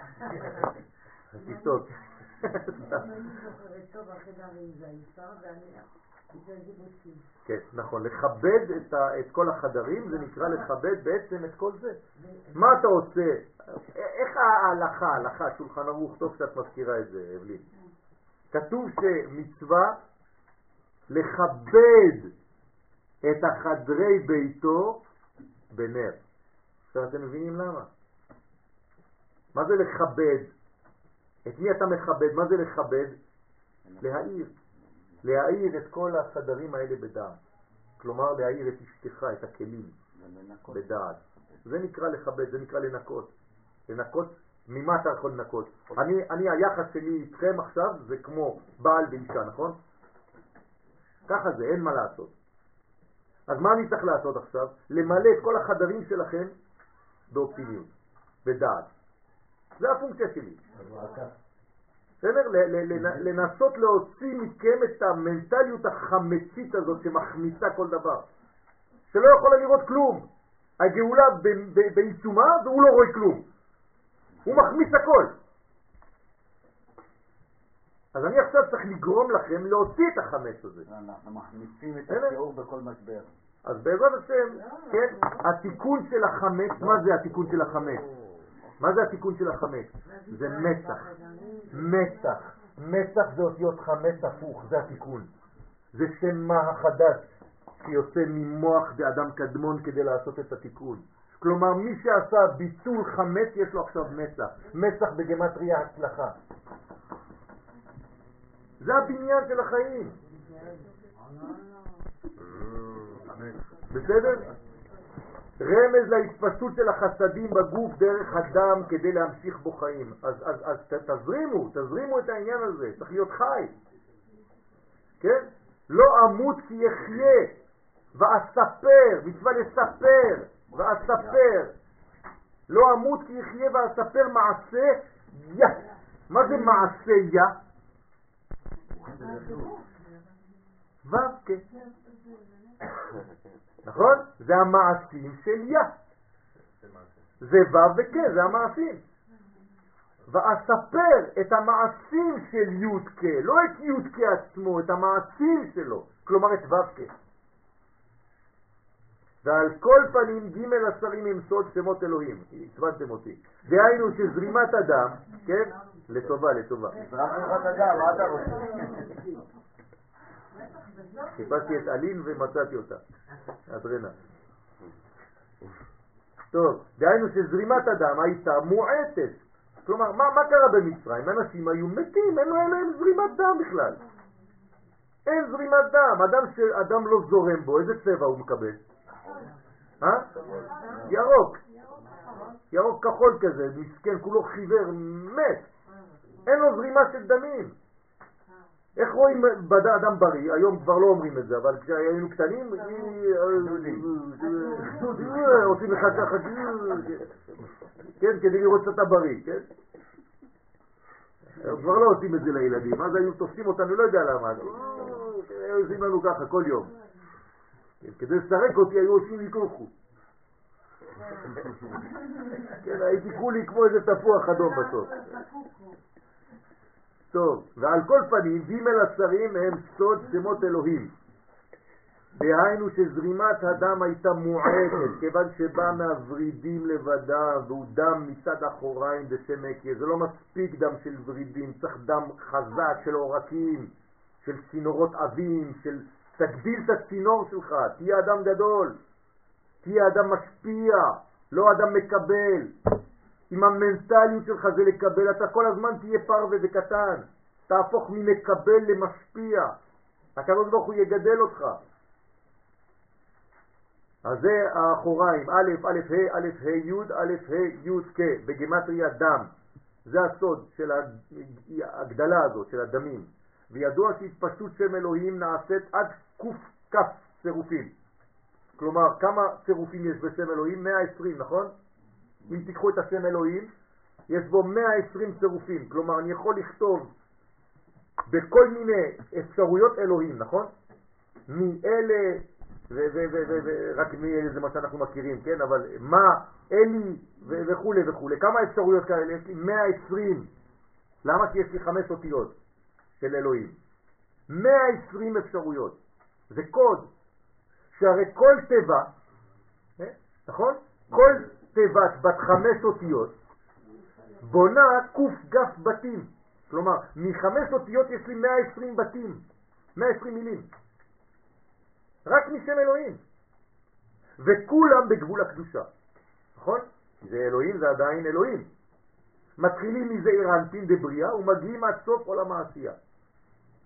ומשם ואילך מתחיל גבול השמרים והקליפות, היונקים מאותם כף צירופים, זאת אומרת, יש אלוהים אחרים אחר כך. כלומר, זה יצא כבר מגבול הקודש וזה יורד למטה. יען מדובר בשם אלוהים ולא בשם הוויה כאמור. כלומר, יונקים מזה, כי זה מוכין דקטנות, אז יונקים מזה גם החיצונים. בשם הוויה אי אפשר לנהוג. פרעה אפילו לא יודע, מה זה לא, יודע, לא ידעתי את השם? אתה לא יכול לדעת את השם, בחיים לא תדע את השם, אתה פרעה, אתה עורף. אי אפשר לראות, אתה, אתה לא תוכל לראות את זה, הוא צודק, הוא יודע.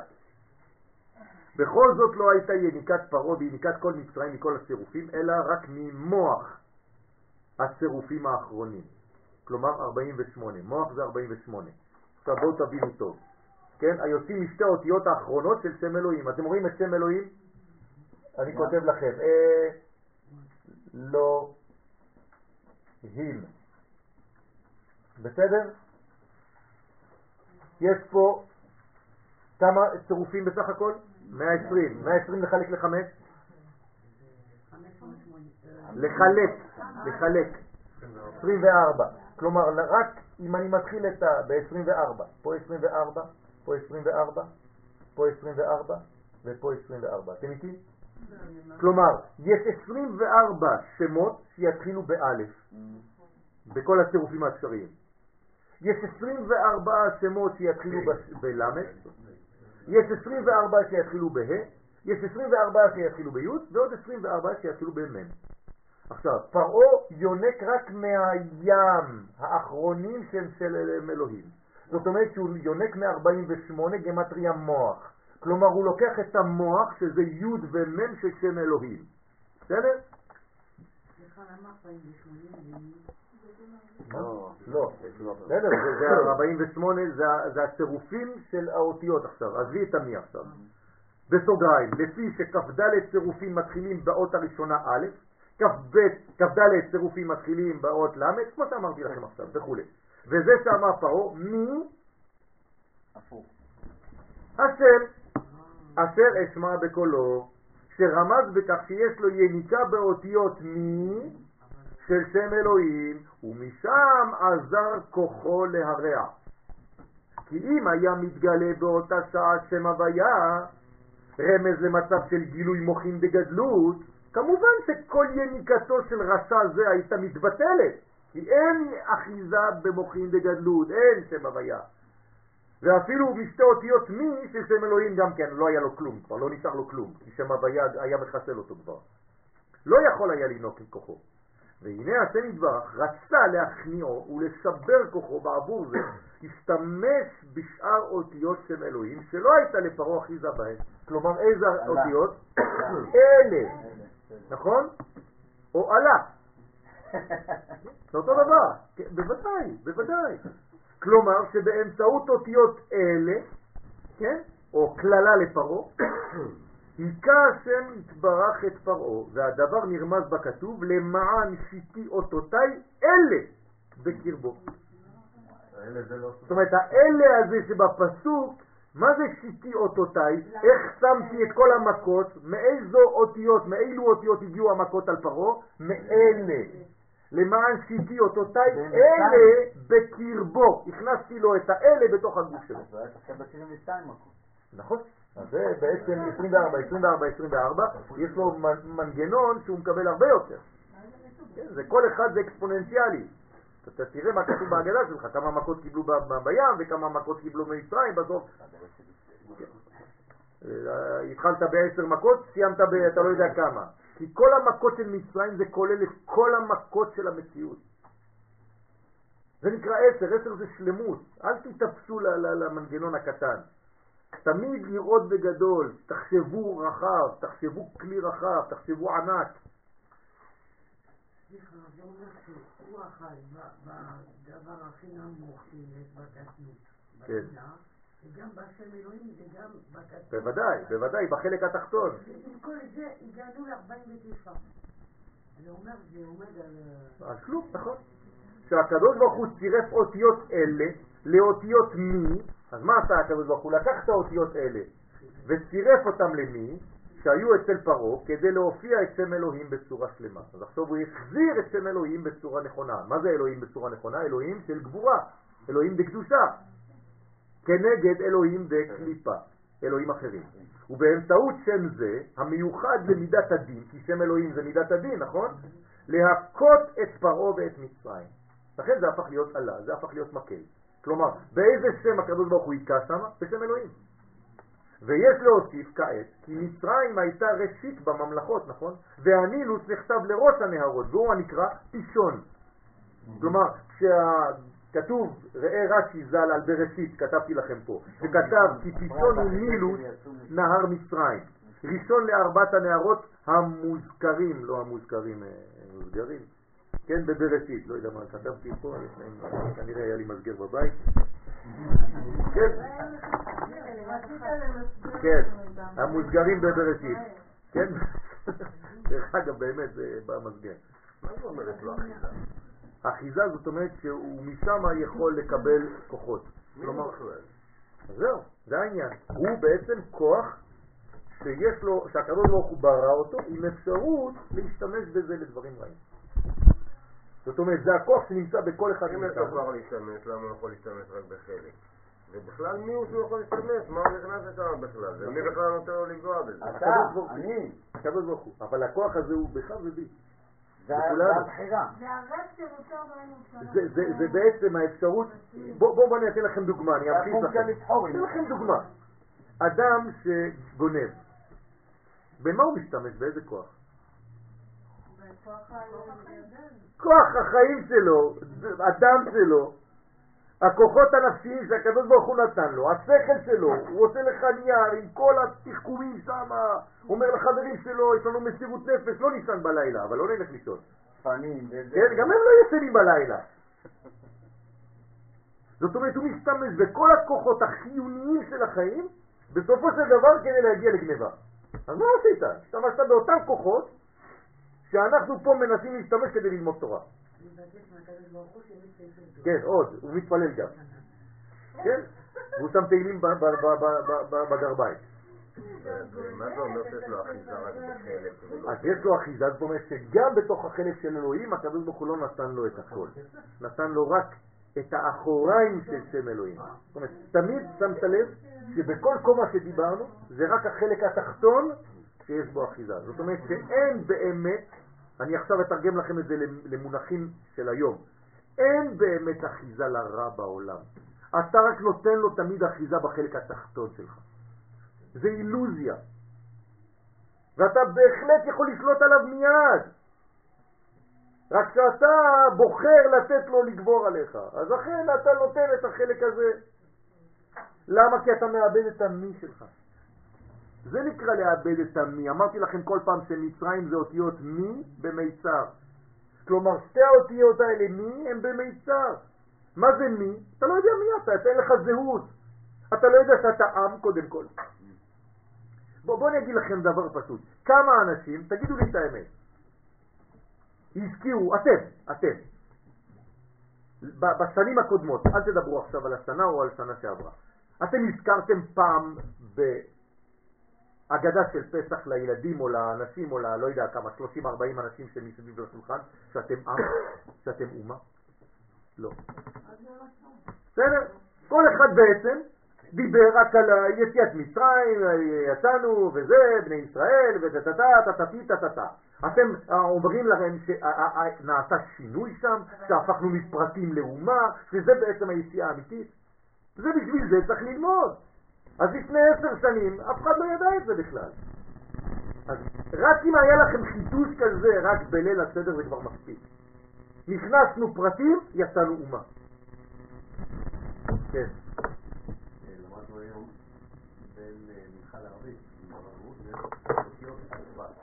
כן. כלומר, אם אני לוקח את החודש, כלומר, השנה הזאת, איזה יום יוצא פסח? לא, עשינו את זה. איפה היית? אה, נכון, אז העצמאות מתי יוצא? אמרנו שיש של ביום פסח. השביעי של פסח. איפה היית? לא היית בשבוע לא. שעבר? אה, בגלל זה. ביום ראשון. בסדר, אז בגלל שלא הייתם, עשינו את כל הסיפור הזה פה. אם אני הבנתי טוב עכשיו, אלוהים, זה, הוא הוציא אותנו, כן, ואחר כך הוא התגלה בשם הרי, שם הוויה, בדיוק. מתי הוא מתגלה בשם הוויה? אחרי המחתה. בשבוע.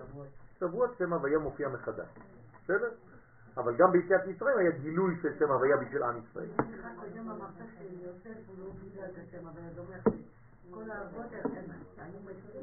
היו מכירים אותו, אבל כתוב לא נודעתי להם. לא לא הודעתי להם, אלא לא נודעתי. כלומר, הם יודעים את השם הזה, אבל השם הזה לא יכול להתגלות. למה הוא לא יכול להתגלות? לא, כי הם לא אומה, כי הם לא עם. שם הוויה לא מתגלה לפרטים, רק לעם. בסדר? זה הסוד. לכן, פישון, מה זה פישון? מי זה? זה הנילוס, נכון? אמרנו פה, רש"י מזכיר את זה. עכשיו, מה זה פישון? איך, איך האריזל אומר פישון? מה הוא אומר פישון? פי שונה הלכות. בסדר? זאת אומרת, שבעצם הפה שלי שונה. מה זה שונה? חוזר על עצמו, נכון? הפה שלי שונה. מתי הפה שלי שונה? בפסח. ומה זה ההלכות? הליכה, איך אני הולך בחיים. כלומר, בפסח אני צריך להשתנות, וזה מתחיל מהפה שלי, איך אני מדבר בכלל. על המציאות שלי. זאת אומרת, אם אני לא הפנמתי בפסח שיש לי שינוי דרסטי במוח שלי, צריך לעשות סוויץ', שאני לא פרט אלא אומה, ואני צריך לדבר כאומה ולא כפרטים דתיים, כן? ולשרת את האומה שלי, אז אתה לא מבין כלום. אז אתה, על מה אתה מדבר ביציאת מצרים? אז כאילו זה היה חג דתי. יש דבר כזה חג דתי? אין דבר כזה בכל הלוח שלנו של השנה, אין דבר כזה חג דתי. לא פחות, אה, יום העצמאות לא פחות אה, לאומי מפסח, ופסח לא פחות לאומי מיום העצמאות, זה אותו דבר. לשים אותו בפסח. נכון, אם זה יעזור לך, אם זה יעזור לך, כן, כן, כן.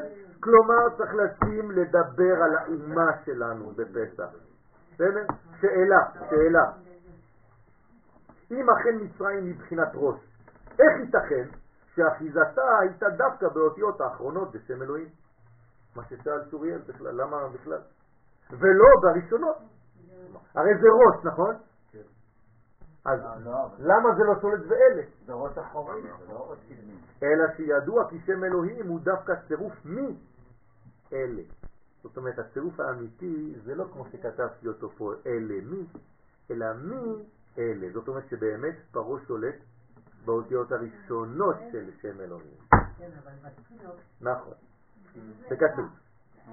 לכן, כלומר שאותיות מי קודמות לאותיות אלה, וכנגד מ' ח' צירופים, מוח צירופים, שהייתה בהם אחיזה למצרים. זאת אומרת שאסור להחמיץ את המוח. מה אומר רבי נחמן בליקוטי מוהר"ן? שמה זה פסח, חמץ ופסח? החמצת המוח. אתם מבינים עכשיו? הוא מדבר בקודים, אבל הוא למד את כל זה. הוא היה בשיעור.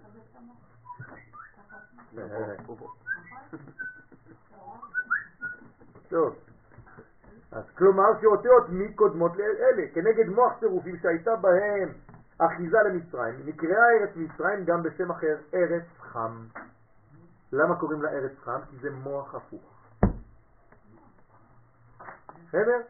ארץ חם, ארץ. מוח, זה אותו דבר. זאת אומרת שמצרים נקראת גם ארץ חם, 48. מה רצית לומר? היא באמת כזאת, היא מאוד חמה, היא ארץ כן, חמה. כן, אבל זה ארצו של חם. כן, לא, מוח זה לא חיים, זה, זה חיים רק אם יש לו יוד בפנים, אם יש לו חמצן. אם אין חמצן בתוך המוח, אין חיים. בסדר? נכון. אז חייבים הם מוחים באבא פה, זה היוד. יוד זה חמצן. בסדר? אז לכן כתוב בני חם ובני חם כוש ומצרים. זה, זה הפסוק. בני חם כוש ומצרים. כלומר המצרים הראשונים, מי זה? זה כושים. הם שחורים שחורים המצרים הראשונים, זה לא המצרים שאתה רואה היום. אה, באמת? בוודאי. אז מה זה אם אל תראו שאני שחרחורת? זה, זה משהו אחר. זה, לא, זה לא. פעם אל תראוני כששם אני, עם ישראל שחורת, למה? כי רק הסתזפתי. זה לא העור שלי שהוא שחור. שזפתני השמש. נכון. אבל הם שחורים בטבע. זה משהו אחר, זה לא שיזוף. אבל הם אם לא- אתה אומר לי כושי אתה שזוף, הוא ירביץ לך, כן? אבל הם לא, אה, הם לא היו, אה, הפרעונים אה, מבחינים את עצמם בלובן? לא, לא.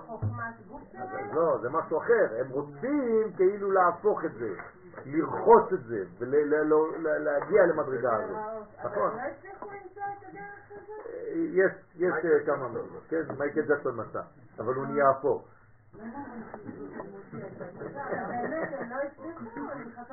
לא. לא, הגיעו לכל מיני דברים, עשו כל מיני ניחות וזה, לייק. אתה מוצא את זה בסופר פארם. כן, אבל לא הצליחו. לא הצליחו, אי אפשר להצליח, אי אפשר להפוך. זה, בדיחה. צוחקים על זה, צוחקים על זה, חז"ל צוחקים על זה. אז יחסבון ותהפוך את הכושי ללבן. כן, זה, צריך להיות חולה רוח, כמו מסכן ההוא. J'avais fait. כן, שמעתי שאיתו של משה את הכושייה. כושי. כן, והוא אומר שאתה אמרת כן. שזה נגד העין הרע, היא לא הייתה. נכון. כוסית, היא נהייתה פתאום כוסית. לא, היא לא נהייתה. פשוט הוא קרא לה כושית, כי כל פעם שיש לך ילדה יפה בבית, תגיד לה איזה כושית. זה נגד עין הרע. אבל היא לא הייתה כוסית. לא. כן? היא כושית הייתה, זאת אומרת שאומרים לנו חז"ל שכל פעם שיש לך ילד או ילדה יפים, שיגידו שהוא לא יפה, תגידו וואי איזה כושי אתה. אבל איך אנחנו... אה, אה, דרך אגב, כושית זה בגמטריה יפת תואר. כן, כן. טוב. כל יש... אה, לקח לי שנתיים. נכון, נכון, נכון. נכון, בהחלט, נכון. רק שלא לשכוח שמאיפה זה בא להם הדבר הזה, זה רק קללה מחם. זה קללה, כשהוא, עשה את, העבירה עם נוח. אה, כן, עם נוח. אז משם בא העניין. טוב. ופרעה חשב שלעולם לא תשוב הגדלות בזעיר אנפין, והוא יישאר בבטן אמא הילה. כלומר, מה פרעה אמר? אין, אתם כל הזמן אתם תישארו בתוך הבטן, אתם קטנים אתם, אף פעם לא תגדלו. זה מה שאומרים האומות על עם ישראל היום, הם, הם, הם אומרים לנו, אתם תישארו כל הזמן קטנים. נכון, נכון. אז, אז, אז הם חושבים שאנחנו קטנים, אבל אנחנו ברוך השם מראים להם שאנחנו גדולים. הנה, השבוע כמוהו. הייתה התקפת סייבר על עם ישראל, כן? לא הצליחו. כל, האנשים הגאונים בעולם ניסו להיכנס למחשבים של מדינת ישראל, לא. והישראלים מה עשו? לא רק שניצלו את זה, נטרלו אותם. לא. צילמו אותם מהמחשב של עצמם. זאת אומרת, הישראלים צילמו אותם, שלחו להם את התמונה, אמרו להם, בתוך כדי שאתה רצית להיכנס אלינו, צילמנו אותך ואנחנו גם יודעים איפה אתה גר והכל. אז תירגע, זה שיגע אותם. בלי מצלמה, בלי כלום. אתם לא מבינים. נו, זה גאווה לאומית, רבותיי, זה נקרא גאולה. לכן כפר בעיקר וחשב שישלוט לעולם על ישראל למטה, שהם השתקפות, זה אירנטין, הנקרא ישראל. והיה בטוח שאין סוף לגל, לגלותם ושיהיו לעד ברשותו. ובאמת, ככה אנחנו אומרים בהגדה, הוא צדק. אם זה היה נשאר במצב כזה, היינו נשארים שם. מבחינתו של פרעה, העתיד של ישראל לא קיים, אין עתיד, אלא ההווה גלותי מתמשך לנצח. אתה כל הזמן בגלות בחיים שלך, כל החיים שלך. אתה בגלות. כן? אה, לא יודע, שבוע אמרתי למישהו, אתה, אתה משהו בבחינה טובה? הוא אומר לי, לא, אני, אני זבל ואני זה. אז אמרתי לו, איך אתה רוצה לגדול? אני אומר לך דברים טובים על עצמך, ואתה בעצמך הורס את עצמך. כן? על זה התורה אומרת באופן מכוון, כי ישאלך בנך. מה זה כי ישאלך בנך? מה היא, רומזת לי התורה? שיש לי כבר עתיד, שיהיה עוד מעט יהיו לי בנים, ויש לי כבר מי שישאל אותי. זאת אומרת, התורה אומרת לך, תחתום אופטימי. זה לא אם ישאלך בנך, כי ישאלך בנך. מה זה אומר? ודאות. כי הבן שלך ישאל אותך. אני מבטיח לך, הקדוש ברוך הוא שיהיו לך בנים. וראה בנים לבניך שלום על ישראל. אתה תחזור לארץ ישראל, יהיו לך בנים, והם ישאלו אותך שאלות. מתקיים או לא מתקיים? מתקיים, הנה אנחנו בעיצומו של תהליך. ארץ ישראל, מדינת ישראל היא המדינה עם, עם הגיל הכי צעיר בעולם. כלומר, אנחנו בעתיד פה, כולם כבר בעבר. דרך אגב, בגמרא אומרים שאומות העולם נקראות עוברות. עוברים, חולפים, ואנחנו באים. באים, נצח. ללמד שיש תקווה לישראל ושעוד יבואו הבנים הבונים וישאלו ותהיה התשובה שבהם דייקה כפר פרעה. כן? שבא, כן? לא שבהם. ותהיה התשובה, כן? שבא די, די, כפר פרעה, דייקה. צריך לתקן את זה. כלומר, בעצם מציאות גאולית שיש בה בנים ובניין. למה פרעה בעצם אה, סתר את זה? זה מה שהוא אמר, כל הבן הילוד. נכון? תהרגו, תהרגו את הבנים, אין בנים, אני לא רוצה שיהיה להם עתיד. ולא עוד, אלא שמדובר בבן הבכור. בני בכור ישראל, הקדוש ברוך הוא מכריז עלינו שאנחנו הבן הבכור. הבן הבכור עשה משהו כדי להיות בן בכור? לא, שום דבר. הביאו אותו, נכון? מיכאל, זה בשבילך. הבן הבכור לא עשה כלום, הקדוש ברוך הוא הביא אותו, אומר לו אתה הבכור, זהו. כנגד הבן הבכור העליון הנקרא ישראל, זאת אומרת המחשבה, הרעיון הראשון האלוהי, שנקרא ישראל, בני בכורי. וכנגד זה באה מכת בכורות על מצרים, כי חשבו לעצמם שהם בכורי האנושות. מה זה בכור האנושות? מה הוא אמור לעשות? להוביל, לתת את הצבע, את הגוון לכל האנושות. כלומר, או שאתם מוליכים את ההיסטוריה, או שאנחנו מוליכים את ההיסטוריה. זהו, זה העניין. השליחות. זהו, עם ישראל צריך לקחת על עצמו את האחריות הזאת להוביל ולהוליך את ההיסטוריה. אתם רוצים לקחת את האחריות הזאת? או שאתם רוצים לקיים את המצוות שלכם בשקט בבית ולהניח תפילין כמו איזה ילדים קטנים דתיים? ולאכול כשר, והעיקר שבצלחת שלך יהיה בית דין של... של, של...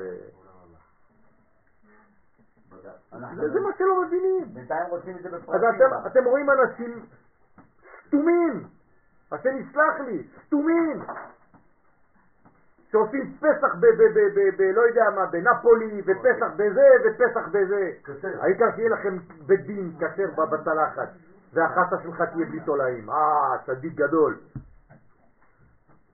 מה אתה עושה? מה אתה עושה? מה אתם עושים?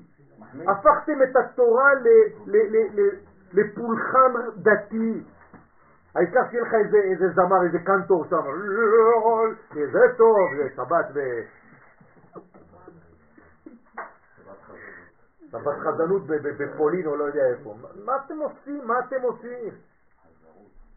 אני מעדיף ילד קטן ששר בקקקק מאשר, חזן כזה שבגלות שם אני עובר איתו שבת. מה אכפת לי? צריך להבין את זה, צריך להפסיק עם השטויות האלה. אנחנו לא דתיים. דת לא צריכה מדינה. אנחנו לאום, לאום. לאום צריך מדינה. ואומנם כאשר החל התיקון ותהליך גאולת ישראל ממצרים, הנה כיוון שאחיזת החיצונים הייתה גדולה, כן, ומקרומת הדעת זה זעירנטים, והוא עצמו היה בקטנות כיוון שנסתלקו ממנו המוחים, הייתה הגאולה והתיקון קשים ביותר. זאת אומרת, יש עכשיו פער של אורות גדולים שרוצים להיכנס עכשיו, ונולד הצורך הגדול להביא גדלות ומוחים עליונים במיוחד כדי לבטל כל מה שזר וכל אחיזה שהיא מישראל. בסדר? ובזה גנוז גודל הנס של יציאת מצרים. כי לזעיר אנפין ישנן כמה בחינות מוחים. בתחילה יש לו קטנות ראשונה. מתי זה קטנות ראשון? ברגע לידתו. הנה. עד שהוא מגיע להיותו בגיל 13 שנים. כמו ילד קטן, בצורה שאנחנו יכולים לראות, תסתכל על ילד קטן בבית שלך, תסתכל על זעירנטים בעולם העליון, זה אותו דבר. הוא נולד במוחין דקטנות עד גיל 13. מה קורה בגיל 13 לילד? למה הוא בר מצווה? כן, שאז המוחין שלו הם בסוד לבושים בנצח, הוד ויסוד ואימה. כלומר הנה הבר מצווה מתחיל לקבל מוחין ואימה, נצח, הוד, יסוד ואימה. זה מה שקבל הבר מצווה. ובתוכם יש מוחין ואבא, נכון? נצח, הוד, יסוד ואבא. והם הנקראים מוחין דקטנות ודינמיקה. כלומר, הוא מתחיל, יש לו כבר מוחין, למרות שזה מוחין דקטנות, אבל הוא מתחיל. לאט לאט זה נכנס לו. לא. לכן לא קונים לילד תפילין לפני. רק עכשיו נכנסים לו המוחין. למרות שזה התחלה, אז אל תקנה לו עכשיו אה, רבנו תם וכל מיני דברים כאלה. רק שיניח תפילין לפחות. אחרי זה נדבר על רבנו תם. או מוחין דאלוהים, אז בינתיים יש לו מוחין דאלוהים, אמרנו שמוחין דקטנות ומוחין דאלוהים, אז צריך להתחיל בזה. כי הבינה נקראת גם כן אלוהים, נכון? הבינה, השם שלה זה אלוהים, כנודע. ואפילו המוחין דקטנות שמצד הבא, כיוון שאינם גלויים בזעיר אנפין, אלא רק מלובשים בנצח עוד יסוד באימה, על כן הערתם גם כן היא בבחינת אלוהים בלבד. זאת אומרת, גם בחוכמה, גם בבינה, והכל מה שנכנס לדעת בינתיים בגיל 13 זה אלוהים. אלוהים של פה, אלוהים של פה ואלוהים של פה, למרות שבגדול זה הוויה, הוויה, הוויה. אבל בהתחלה צריך לבנות כלי. איך בונים כלי? שם אלוהים. אלוהים זה דינים, צריך לבנות מידות. כלומר, בר מצווה צריך מידות לפני שהוא מקבל תורה.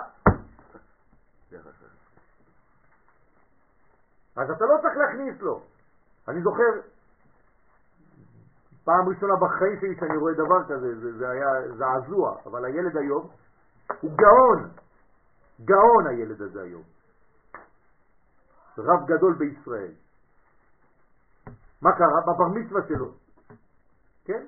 מורי ורבי הרב סוקרמן, באמצע הבר מצווה שלו הילד קם והתחיל לדרוש דרשה. אמר לו תשתוק לך תשב. ליד כולם. למה? אומר לו, אתה לא מבין בכלל מה אתה אומר. מה, אתה העתקת איזה משהו? אמרו לך להגיד מילים? נתן לו שיעור לכל החיים. האימא של הבר מצווה לא דיברה עם הרב סוקרמן שנים, בגלל זה. אבל היום כשהיא רואה את התוצאות, הילד כבר לא מוציא מילה מהפה ממה שהוא לא מבין. לא סתם מחרטט מילים באוויר. זאת אומרת, הילד הזה קיבל שיעור לחיים שלו, תפסיק לומר דברים שאתה לא מבין, אל תשחק אותה. תהיה אדם אמיתי, אז תפסיקו לתת לבר מצווה כל מיני, לא יודע מה, שיעורים, לא יודע מאיזה עולמות. ההוא מסכן לא יודע כלום, אז תיתן לו דברים בסיסיים שהוא יודע מה הוא אומר, במידה שלו. אותו דבר אתה, תפסיק לחרטט את המוח בסדר פסח לאנשים שיושבים שם, שלא מבינים כלום מהשיעור שאתה למדת פה. מוכין דגדלות, מוכין דקטנות, שמות אלוהים, וזה יקיה בריבוע, וזה דם, וזה, מה אתה עושה להם, מסכנים? מה, הם באים, הם באים לחירות, אתה מכניס להם... עזוב, עזוב, תפסיק להראות את עצמך, בשביל מי אתה עושה את זה? בשביל האגו שלך? תפסיקו. זה, זה חמץ, זה בדיוק חמץ, בצורה אחרת. אז תדבר בגובה שהילדים יכולים להבין שאנשים איתך. למה כמה אנשים למדו בישיבה שהם בסדר פסח? מסכנים, רוב האנשים הם אנשים פשוטים, אבל הם צריכים לצאת עם כלי ביד. אז תן להם כלי שהם יכולים להשיג, אל תגיד להם מילים למעלה, כי הם לא מבינים כלום. בסוף יוצאים ואומרים, אה, לא יודע מה מבלבל את המוח עם כל הדברים האלה, וכל מיני שמות וכל מיני גמטריות. לא מעניין אותי בכלל. בספר טלפונים יש מלא גמטריות, אני יכול לעשות לכם הכל מהכל. זה לא תורה, לא ככה עושים תורה. גמטריה זה רק דובדבן. אל תבנו שיעור על גמטריה. כן. פרעה, כן. הוא היה חכם, אתה אומר. כן. עכשיו, אם הוא חושב שהוא פוחד ביני, כן. ים סוריין. עכשיו, מי אמרת שזה הים? הים הגדול, שזה הבינה. כן. הוא נכנס לים, כן. אבל הוא חושב שהוא בה. נכון. טבע. נכון. Alors, alors בסוף הקדוש ברוך הוא נתן לו לחשוב שהוא אוכל זאת. הלא נכון. הוא לא אוכל בכלום. הלא. וואלה. נכון. כלומר, מי בעצם, זה סוף השיעור, מי בעצם הורג את פרעה בסופו של דבר? הוא, הים שהוא חשב. וירא ישראל את מצרים מת על שפת הים. למה לא על הים ועל שפת הים? כי בחיים שלך לא נכנסת לים, אתה חשבת שנכנסת לים. זה רק שפת הים. אז התורה מדייקת. זה לא שהוא מת בים, הים לא רוצה אותו בכלל, זורק אותו החוצה, אומר לו, אף פעם לא היית בפנים, רק על שפת הים אתה. והנה אני עומד על היאור, מה אומר לו יוסף? על שפת היאור, תפסיק לבלבל את המוח, אף פעם לא היית ביאור. אתם מבינים? זה אותו דבר. בלעם כל הזמן אומר, כאילו הקדוש ברוך הוא התגלה אליי, י' כו' כ'. תשימו לב איך, מי מתגלה אליו? ויקר אלוהים לפר, לבלעם בלילה. והוא אומר כאילו הוויה. סתם שקרנים. זה אנשים שמראים את עצמם כאילו הם כבר. והיום אנחנו חס ושלום יכולים ליפול במלכודת הזאת. אתם ואני. צריך להיזהר מאוד. לא להראות שאתה יודע כאילו אתה יודע רק כדי לעשות רושם על אנשים מסביב. לא עושים ככה, זה סתם אגו, זה גאווה. אסור לעשות את זה. ואז אני בלעם יוצא. בוודאי, חס ושלום, אל, אל תהיה, אל תשחק את המשחק הזה. אתה בין אנשים שיודעים, אז תדבר. אבל אם אתה עם אנשים שלא יודעים את המונחים האלה, אל תכניס להם את זה, אתה סתם מגעיל אותם. אתה מרחיק אותם. אבל זה אותו דבר בעניין שאין אחיזה במין, יש לנו אחיזה במי אנחנו, כן. ופרעה אם הייתה באמת כן. אחיזה במי כן, הוא, כן. אז כי הוא לא אומה, הוא לא אומה, הוא לא יודע מה זה אומה, הוא לא יכול בחיים שלו להיות אומה. זה אוסף של פרטים, רק עם ישראל נקרא אומה. שאנחנו לא אוסף של פרטים, אנחנו בריאה אלוהית. שהקדוש ברוך הוא ברא אותנו אומה, הוא לא חשב אותנו פרטים, הוא חשב אותנו אומה, הוא חשב אותנו לאום. הוא תכנת אותנו לאום. ל- ל- לקיים את הסדר של פסח, זה לא גלותי. זאת אומרת, אולי צריך להפסיק לבלבל עם כל הדברים האלה שהם מאוד דתיים היום. זה פשוט לחיות כאומה רגיל. נכון. אז זה מה שעוד מעט ההגדה של פסח החדשה תהיה. כלומר, ההגדה של פסח של היום, היא הולכת להיות לתפוס רק דף אחד. אתה יודע את זה, נכון? כן. איפה הפסוק שאומר, חי השם, כן? לא יאמר עוד, ברוך השם אשר הוציאנו מארץ מצרים, הנביא אומר את זה.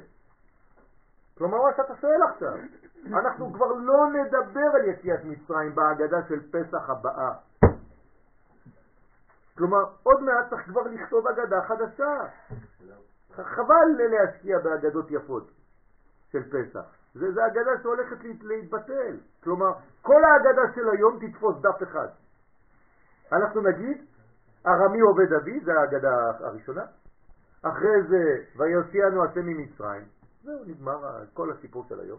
לא כבר נזכיר שום דבר. וכל שאר הדפים בהגדה החדשה יהיו עלינו היום. על גאולת היום, על, על יום העצמאות, על הכל. זה מה, זה כתוב, אני לא ממציא כלום, זה נביאים כותבים את זה. למה לא עושים את זה כבר? יפה, זאת השאלה. אז צריך עכשיו, בעזרת הנה, השם. צריכים אנשים, שאלה מצוינת, צריכים רבנים אמיתי, אמיתיים. זהו, צריך גבורה לאומית, צריך להפסיק לבלבל את המוח לאנשים כאילו אנחנו דתיים, כאילו אנחנו דת. ותראה מה זה גורם לחילוניות במרכאות, נמאס להם כבר מזה. היא מתפתחת. זה לא בגלל שהיא נגד התורה החילוניות, היא נגד הקטנות הזאת. שהפכו לנו את התורה לשיעורים, כן, לדברי תורה של מנחה בערבית. זה צפוף לנו. זה קטן, זה, זה, זה לא, זה, הוא מרגיש החילוני שזה לא, זה לא מחזיק, זה לא מחזיק, זה לא זה, זה לא זה. הוא יודע שזה גדול, שזה ענק. נתתי שיעור השבוע בתל אביב, באוניברסיטת בר אילן. כן, זה היה שיעור ככה שפתאום אה, נולד, רק לצעירים כאלה מהאוניברסיטה, ישראלים בעברית. כן? הבאתי להם את, את המונחים האלה, חילונים, לא דתיים, כן? אין, לא היה דתי אחד. הם אמרו להם, מה, זה התורה הזאת? מאיפה זה בא? אמרתי להם, רבותיי, זאת התורה האמיתית. אתם חושבים שאתם נגד התורה, זה לא נכון, אתם נגד הדתיים של היום. ואני אגיד לכם, בשקט בינינו, גם אני. אני לא סובל כבר את הדת. נמאס לי כבר מהדת הזאת. בואו נחזור ללאומיות שלנו, בואו נחזור לתורה האמיתית, איך שהקדוש ברוך הוא רצה אותה. למה אתם מגמדים את הכל? למה אתם מסחירים את הכל? אם אין לך את, ה, את, את, את, את, את ההופעה החיצונית הזאת, אתה לא שייך? מה זה הדבר הזה? מאיפה זה נולד כל הדברים האלה? מגלות. אז, אז אה, מזה צריך לצאת. גם זה יציאת מצרים. אבל כשאתה אומר את זה היום בפורום דתי, רוצים לאכול אותך. רוצים לאכול אותך. אומרים לזה הוא משוגע. כי הם לא מבינים לאן אני רוצה להגיע. הם חושבים שאני נגד. אני אומר להם, לא, אני מקיים את התורה ואת המצוות, אבל אני לא דתי. הם לא מבינים, הם לא מבינים. זה לא תופס להם במונחים. ובשביל זה צריך ללמוד. לכן בתוכם לבושי אחד בא, אומר לי, אומר לאשתו, הייתי, גם בשבע ברכות השבוע. כן, כל, כל, כל יום היה לי איזה שניים שלושה דברים. היה לי בשבע ברכות, הבחור חילוני במרכאות ואשתו דתייה. אז היא כל הזמן אומרת לי, כאילו תכניס לו איזה תורה, תכניס לו תורה. אמרתי לה, תפסיקי כבר, אני אנטי דתי אני. אז הוא מסתכל עליו ואומר, או, זה חבר שלי! אני רוצה ללמוד איתו. כך הוא אומר. עם כזה אני רוצה ללמוד. אמרתי לו, נו פה, בוא נלמד במכון מאיר. אומר לי, יאללה. וואלה, יאללה. דפק לי ככה, אומר לי, אני אבוא ללמוד. למה? למה? כי פשוט אמרתי לו שזה גם אני נגד זה, זה לא התורה הזאת. תפסיקו כבר עם זה. זה מושך אותו. טוב, אנחנו, יש לכם אה, הרבה עבודה לעשות לבד. לא, לא, לא, לא, לא, לא, תלמדו את זה. אתם צריכים לעבור על זה. אם יש לכם שאלות, אתם מוזמנים לשאול אותי ב-SMS. יש לכם פה הכל, על כל הבנים, על הצלמים, איך נכנס הצלם, הל"מ של הצלם, ואחרי זה הצדיק של הצלם, לפני הל"מ וכו' וכו', גדלות ראשון, גדלות שני, מ' דצלם, עדיים, שדיים, יש כל הגוף וכל מה שצריך, כן? אלוהים דהים, כן? אבסג מבן, וכל השמות, זה הופך להיות מאוד מאוד מאוד טכני, אבל זה מאוד עמוק, תלמדו את זה, לפחות זה יישאר לכם, שיהיה לכם גם כן אה, ב... בעזרת השם בעניין. יש גם אה, כל שמות הקדתם ושמות של, האחור, של האותיות שלפני י' כ' ו' כ', הרבה הרבה דברים יש. כן, כן, הקדתה. יש, יש, יש הכל, יש הכל פה. אי אפשר, אי אפשר, אי אפשר. יש לך פה, למטה. אם את לא מבינה, תשאלי. הכל שמה למטה. איפה מכניסים את הכוס סיימת את הכל? אבל אסור לשתות אחרי התיקון. תשתו לפני התיקון. מותר לך לשתות מים. מים, לא יין. עדיף להישאר עם הטעם. יש מחלוקת על זה, אבל לא חשוב, אתה יכול לשתות, אבל אתה יכול לשתות, אתה יכול לשתות, אבל תברך בורא פרי הגפן, כבר בירכת ברכת המזון. כן.